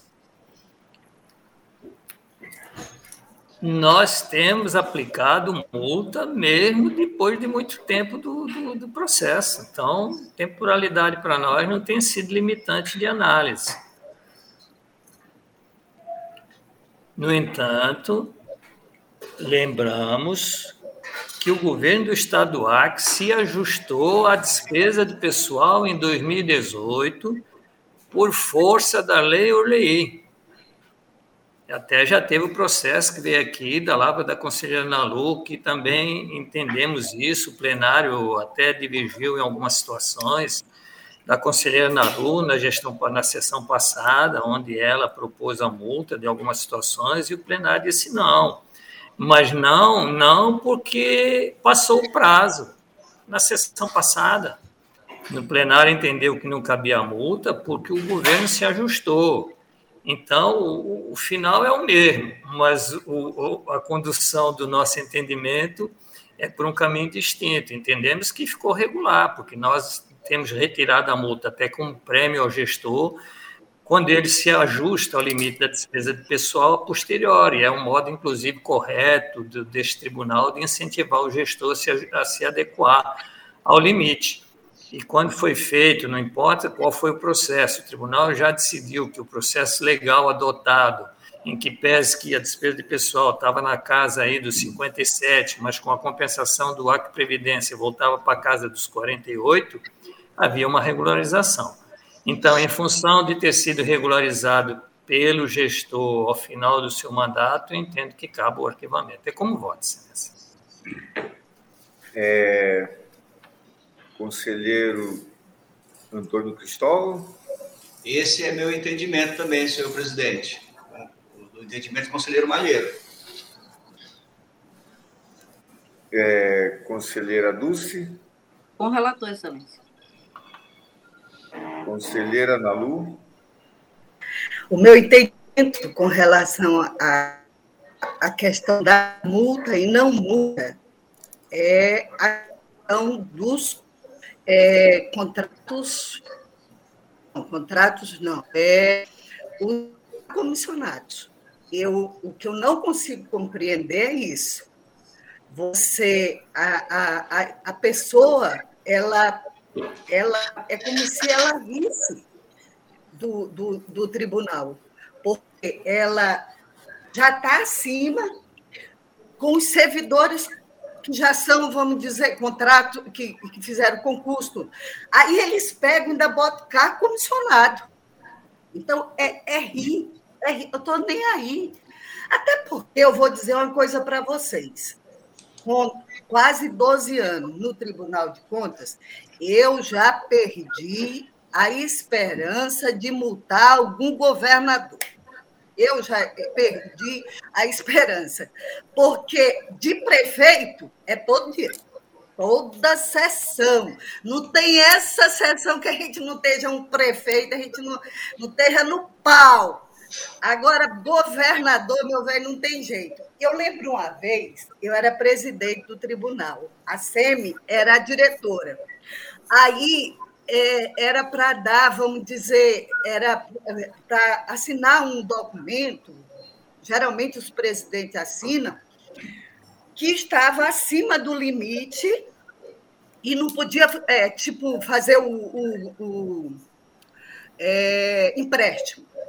Aí pronto, ó. Aí, aí do lado de lá, eita, na Lu vai assinar. Do lado de cá, o pessoal dizia assim, do jeito que aquilo é encrenqueiro. Quer dizer, sempre Aí eu digo, não vou assinar, a, a, a SEMI me orientou não assinar.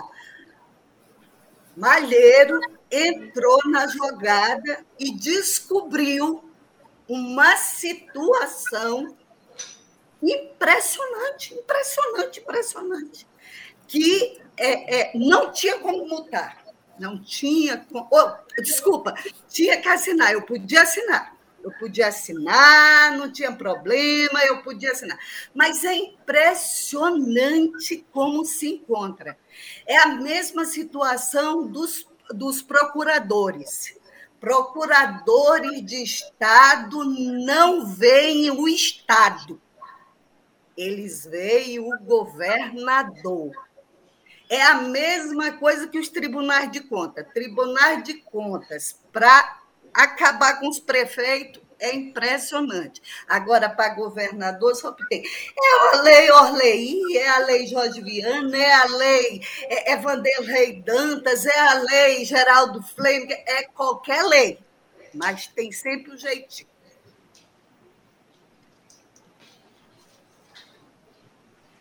O meu voto é, é que nessa questão é pela multa. Bom, então fica por maioria nos termos do voto do conselheiro relator, tendo em vista que não tem a multa, né? Os caminhos são diferentes, mas a conclusão é a mesma, né? Isso, com o registro das conclusões do voto de cada um, mas o final vai dar o mesmo. Pronto, então ficou por maioria nos termos do voto do conselheiro relator. É, eu passo. Senhor presidente, antes do senhor passar, pra, agora vai ser sua relatoria. É, eu, eu não sei se vocês estão aplicando multa em relatório. Nós nunca aplicamos multa em relatório resumido de execução orçamentária nem de gestão fiscal. A gente abre o processo à parte. Mas este, não, este é o processo à parte relativo é, eu, a avaliação da é responsabilidade pelo não, limite, não. não. Não, conselheiro, esse, esse processo é, é relatório de gestão fiscal, como eu expliquei. Eu também. Como eu expliquei no início, da sessão, no início do voto. Ah, então eu peço desculpa, porque aqui eu entendi que a alteração era só para adequar o quadro, mas é que essa inspeção aqui, então, não é apuração de responsabilidade, não. De jeito nenhum. O processo se resume ao, ao relatório de gestão fiscal. Então eu peço vênia acompanhe na íntegra.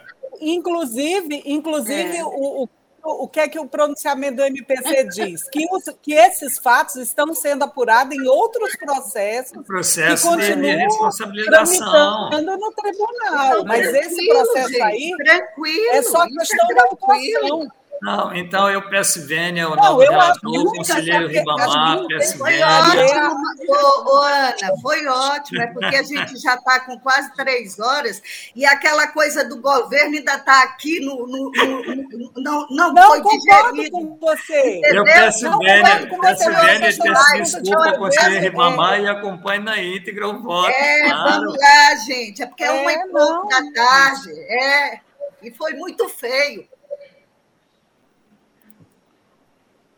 É, bom, então, da mesma forma, permanece por maioria nos termos do voto do conselheiro relator. Eu passo os trabalhos ao conselheiro Antônio Cristóvão, enquanto nós relatamos os, os nossos processos. É, obrigado, presidente. Dando sequência à sessão, vamos aos votos da pauta do nosso presidente, conselheiro Ronald Polanco. Temos o processo 18 da pauta, é o 124.056. Com a palavra Vossa Excelência, presidente. É, senhor presidente e nobre procuradora, depois de ouvir o Ministério Público e os conselheiras e conselheiros, é, solicito o julgamento em bloco dos processos da ordem da pauta do 18 ao 22. É, ouço o Ministério Público, julgamento em pauta, e, em bloco. Em bloco, nada ao cor, senhor presidente. Todos são aposentadorias. Conselheiro Valmir Ribeiro.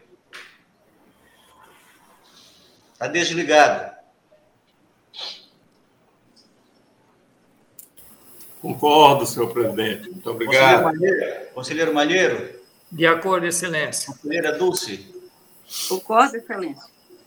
Nalu Maria. De acordo, senhor presidente. Ibamar Trindade. De acordo, excelência.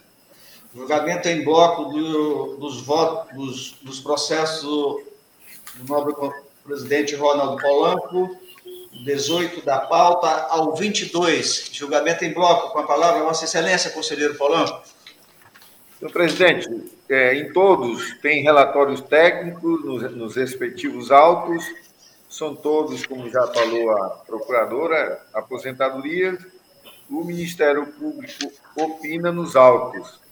Como sempre a, a procuradora, o procurador faz a leitura do nome dos, dos aposentados, eu esse é o relatório, senhor presidente. Com a palavra, Sua Excelência, a procuradora, para a sua manifestação. Senhor presidente, senhores conselheiros, tratam-se de processos de aposentadorias de servidores públicos vinculados ao regime próprio de previdência social do Estado do Acre. É, processo 124.056, é, aposentadoria integral por tempo de contribuição da servidora Raimunda de Lima Pedrosa é, processo 130.003 de 2018, aposentadoria voluntária integral por tempo de contribuição do servidor Mariano Nogueira de Souza, processo 133.151 de 2019, aposentadoria voluntária integral especial por tempo de contribuição do servidor Lucimar Gomes dos Reis, é, processo 133.926 de 2019, aposentadoria por invalidez da servidora Sebastiana Maria Ferreira de Souza. É, processo 133.731 de 2019, é, aposentadoria voluntária integral especial por tempo de contribuição é, da servidora Janete Pereira de Souza Jesus. A análise técnica procedida verificou a legalidade das referidas concessões, com o que concordou o Ministério Público Especial. Ante o exposto, cabível o registro das, das aposentadorias neste âmbito a teor do inciso 3 do artigo 61 da Constituição Estadual de 89. É o pronunciamento, senhor presidente. Obrigado, procuradora. Com a palavra, Sua Excelência, o relator, para o seu voto.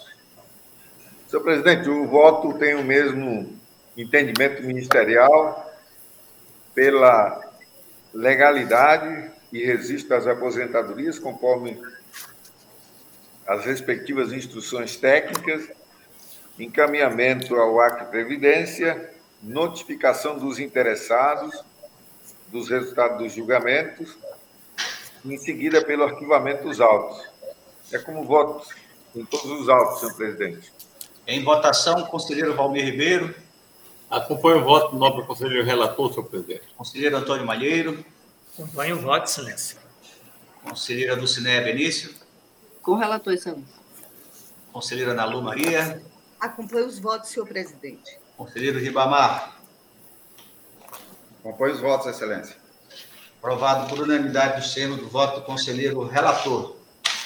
Devolvo a palavra ao nosso presidente, conselheiro Polanco, para que conduza a sessão.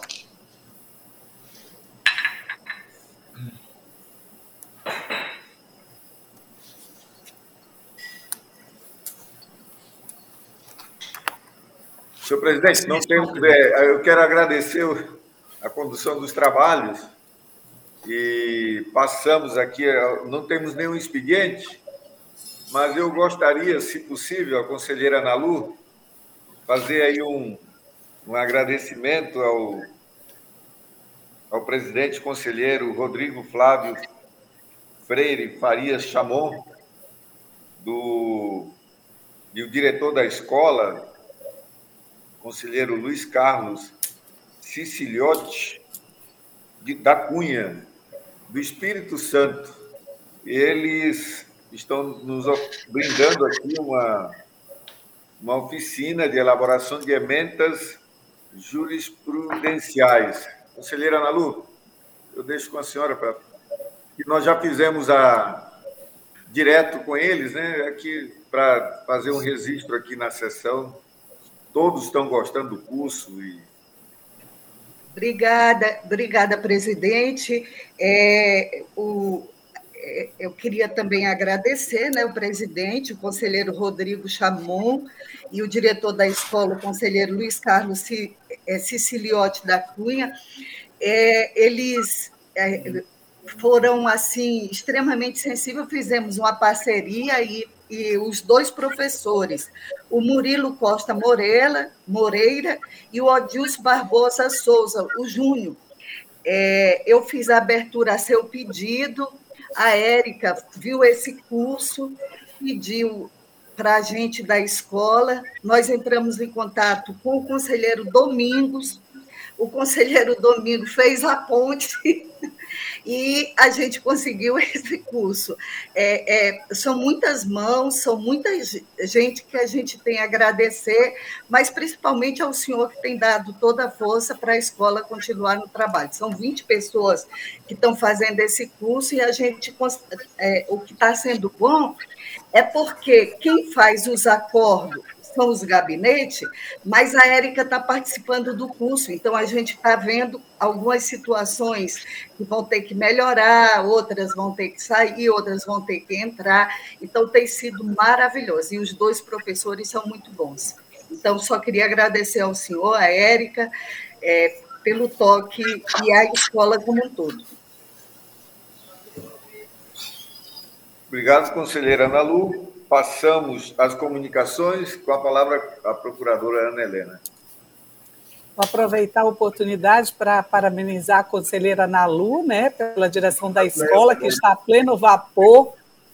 Né, está a pleno vapor, eu vejo que temos aí a, a, a, dos conselheiros do Fundeb, agora esse das emendas eu tinha muita vontade de fazer esse curso, né? Porque assim a gente mexe com ementa, mas eu nunca fiz nenhuma, é, nenhuma, não fiz nenhum curso para aprender a fazer isso. Só que assim esse momento para mim está meio inviável, porque a gente também quer fechar as coisas da gente no ano, os processos, e aí ia ficar muito apertado.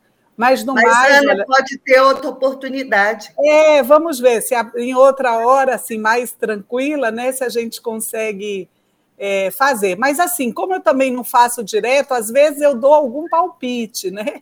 Às vezes eu dou algum palpite com todo cuidado, mas, assim, é sempre bom né, a gente se aprimorar, até porque com essa passagem dos acordos para os gabinetes, a gente ganhou em algumas coisas, né, como na dignidade, já que na maioria das vezes o voto do relator é o que é o que é acompanhado, né, pelo tribunal, mas às vezes a gente perde na questão da padronização, né? Então, assim, a gente fazendo o treinamento, eu acho que a gente vai melhorar muito nessa outra parte, né? E no mais, agradecer a, a, a todos né, a, a acolhida que eu sempre recebo aqui no plenário e desejar uma boa tarde, inclusive para quem ainda está nos ouvindo. Nada mais, senhor presidente. Obrigado, procuradora Ana. É, com a palavra o conselheiro Valmir Ribeiro. Está, está fechado o microfone. Muito obrigado, senhor presidente. É, só para agradecer a presença de todos, agradecer a Deus por mais essa oportunidade. Nada a comunicar, senhor presidente. Conselheiro Antônio Jorge Malheiro. Aqui é... Excelência, eu queria também, da mesma forma, parabenizar a conselheira Nalu e Vossa Excelência na presidência por essa atividade grande que nós vemos na, na, na, escola. Parabéns, isso é sempre muito bom. Salutar aqui para o tribunal. E queria cumprimentar todos que nos acompanham. Nada mais a comunicar. Conselheiro Antônio Cristóvão. No mesmo sentido também, senhor presidente, parabenizar Vossa Excelência pelos trabalhos, agradecer a todos aqueles que é, é, contribuíram para essa sessão, os que estão nos assistindo também, e o trabalho da Escola de Conta, a professora Nalu sempre bem ativa. É, parabéns. Nada, Cristóvão. Mais nada, presidente. Um bom final de semana a todos. Obrigado, conselheiro. A conselheira Dulce. Obrigada, senhor presidente. É, eu também cumprimento a doutora Ana, nossa Aninha, nosso patrimônio aí, né? Moral. Sempre um prazer tê-la conosco, Aninha. E também cumprimentar a conselheira na rua, a escola tem sido muito dinâmica, né, na busca de melhorar a gestão pública, na Lu não, não tem hora, não tem dia, e ter esse apoio aí integral do, do Polanco. O Polanco é um apaixonado, né, pelos estudos, pela boa técnica, pela... Então, assim, nosso tribunal está de parabéns né, nessa busca aí. E eu queria também fazer o registro, presidente, não sei se de repente a gente pode fazer uma moção, acho que o Cristóvão Madeira pode me ajudar, sobre o conselheiro Sebastião Elvésio, né?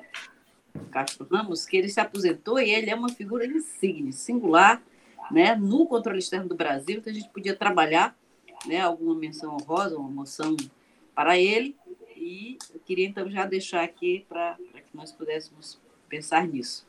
Agradecer a todos, né, que nos acompanharam e a todos que nos ajudaram, sempre os nossos assessores, servidores, a doutora Érica, né?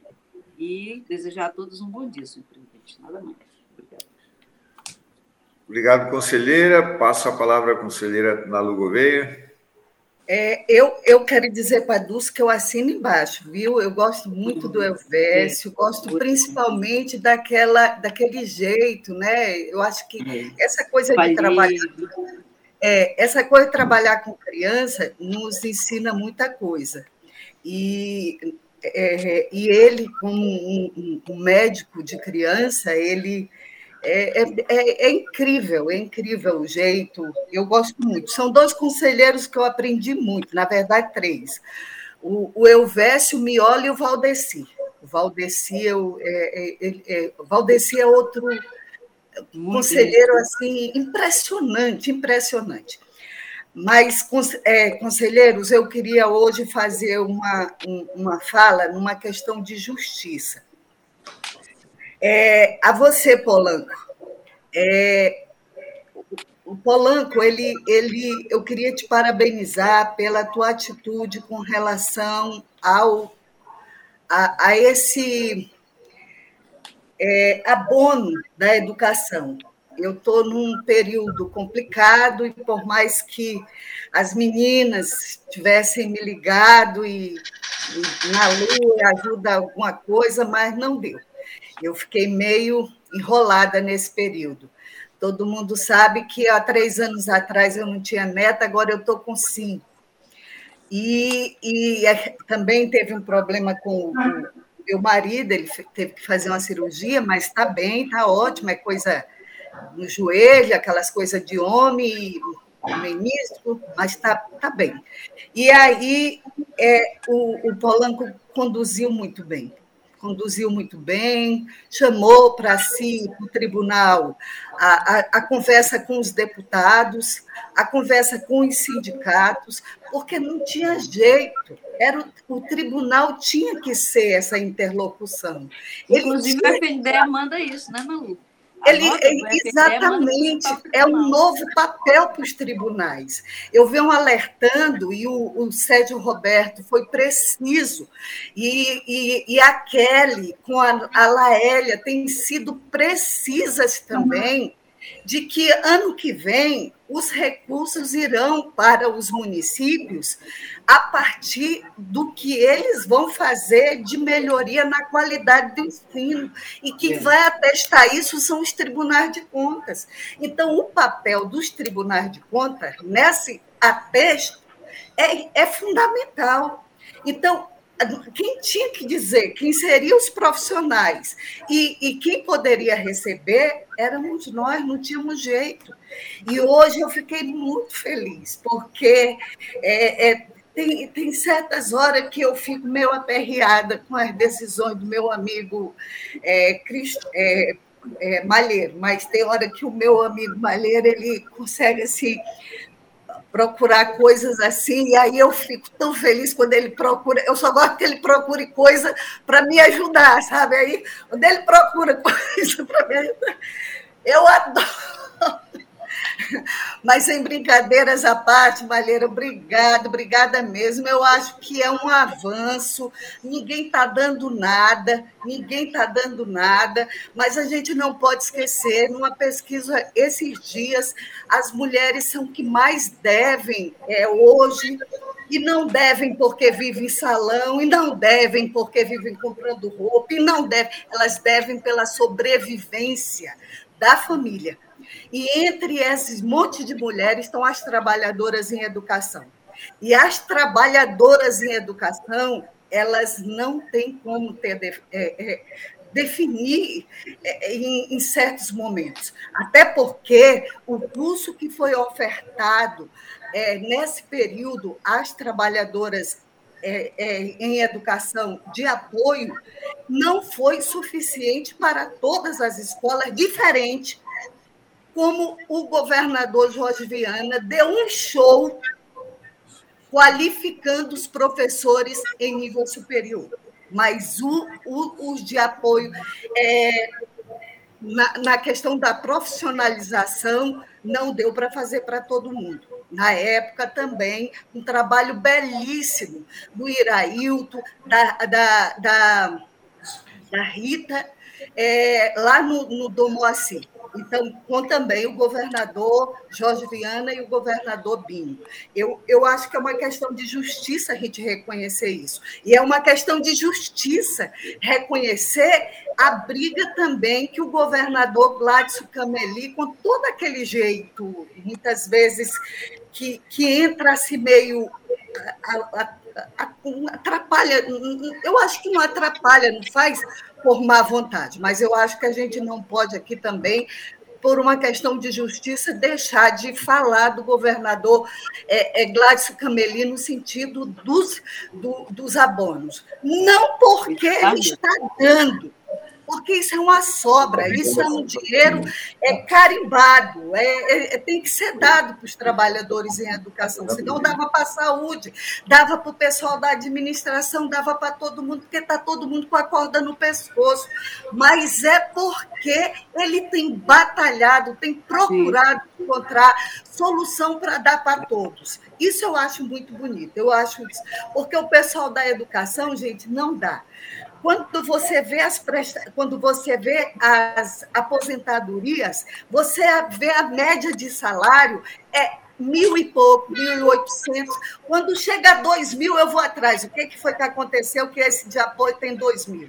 E professor é do mesmo jeito, é quatro mil, quatro mil e pouco. Quando chega a cinco mil, eu vou atrás também para ver o que, que foi. Porque é, não passa disso. Então, eu, eu assim, me sinto tão emocionada, sei que todo mundo vai pegar esse abono, aí alguém diz, ah, mas não fica no salário. Não, não fica no salário. Todo mundo sabe que não fica no salário, mas vai pagar dívida, vai pagar aquele hoje, é o hoje, é o momento, é o agora. Vai dar um alívio, vai dar um alívio. Dá esse alívio, dá essa respirada, porque a nossa geração, ela não sabe é dever. Nós não sabemos dever. É por isso que tem tantas mulheres com depressão, é por isso que tem tanta gente doente nesse momento.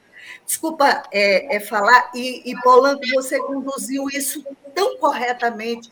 É, então, minha gratidão em nome dos trabalhadores, das trabalhadoras em educação, minha gratidão imensa a você, Malheiro, minha gratidão, porque aqui eu nem falo como é, é, conselheira, não, que para mim tanto faz. Eu falo como pessoa que foi sustentada pela educação, como uma pessoa que trabalhou mais da metade da minha vida com a educação, sustentou minhas filhas basicamente com a educação. Então, eu falo por essas pessoas. Obrigada. É, eu, eu, quero só aqui registrar uma. É, o, ontem a conselheira Dulce esteve aqui no, no, no tribunal também e fez toda a, a discussão com o procurador, né, inclusive, né? Depois... O, o, o Polanco, inclusive, inclusive o primeiro acordo que abriu a luz, que abriu a luz, foi da conselheira Dulce. É importante também dizer isso, porque foi o primeiro, foi o que, foi o que abriu a luz eu acho que dali deu para a gente compreender mais um pouco, porque a gente estava naquele de não fazer, de fechar a porta e pronto. Então, Mas aí, Nalu, Nalu, eu queria que você acrescentasse aí a participação primordial do Ministério Público Contas, né? Porque ele também foi decisivo no embate no pleno para prevalecer esse direito da educação de receber esses valores aí, viu? Eu Inclusive estendo... com a doutora Ana. Eu estendo a Ana, vai ver que é porque a Ana sabe como é que é esse povo, tem muita gente na família. E é tudo da educação. Então, registrar aqui o, a participação. Mas também outra pessoa, o Ribamar também foi, foi Ribamar, desse. Ribamar estava lá direto. Ribamar, olha, desculpa, é porque eu estou meio emocionada, viu? Desculpa, Polanco. Mas o Ribamar, eu quero dizer uma coisa para vocês é por debaixo. Acho que essa não é a palavra, mas eu não vejo outra, porque eu estou muito assim, ansiosa mesmo. É, por debaixo dos panos, quem, quem agitou tudo foi você, Ribamar. Então, nossa gratidão também, viu, meu velho? Então, aí o conselheiro Ribamar, desde a semana passada, reuniu com, com a secretária, a equipe técnica do, do tribunal, e ontem houve um desencontro aqui, né? Porque Ó, aí chegou... teve a participação do, do conselheiro Malheiro, que foi decisivo na decisão, do Cristóvão, do conselheiro Valmir. Então, na verdade, todos, né, como um todo, o tribunal atuou em favor dos profissionais da educação. Né? Esse é um reconhecimento é. realmente.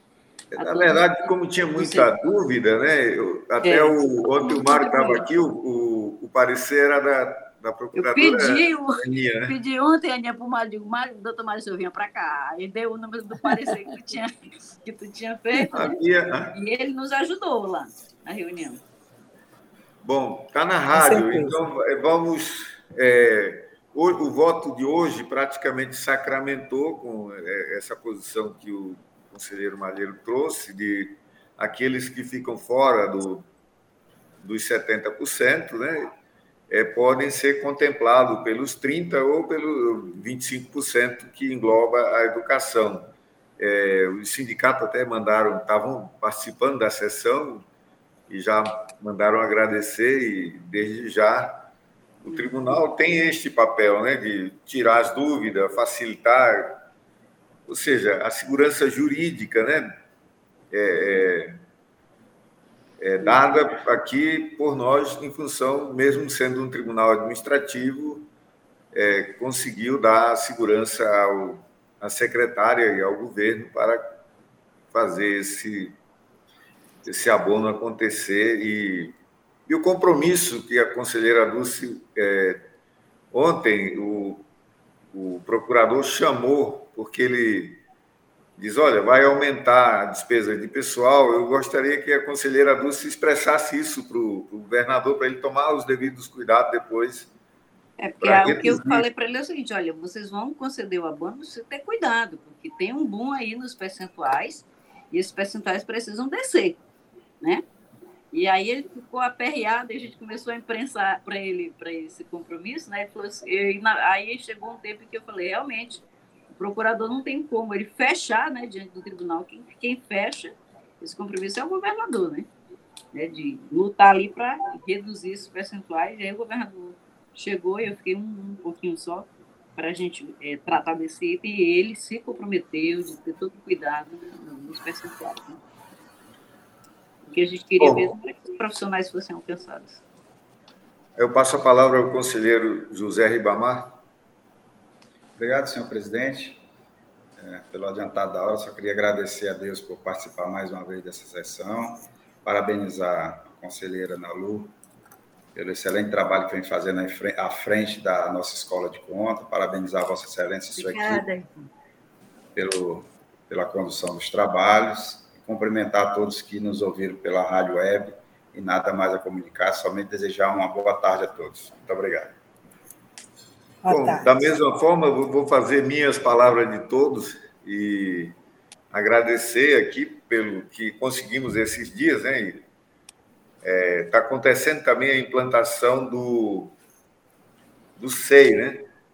E amanhã haverá uma palestra aqui no. Está tendo um treinamento.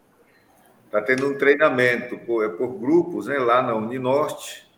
Agradecer o pessoal da Uninorte que cedeu os laboratórios deles. Né?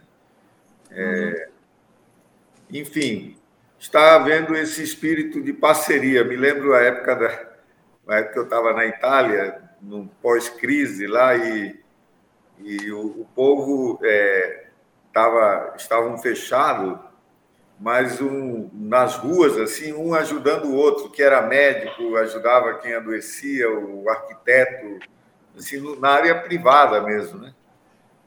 Enfim, o que nós estamos vendo é as instituições se envolvendo cada vez mais. Isso é uma, uma coisa boa.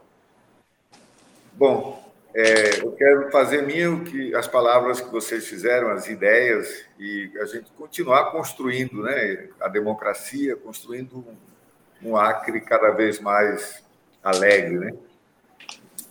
E não havendo nada mais a tratar, encerramos a sessão para os procedimentos de estilo, convocando outra para dia e hora regimental.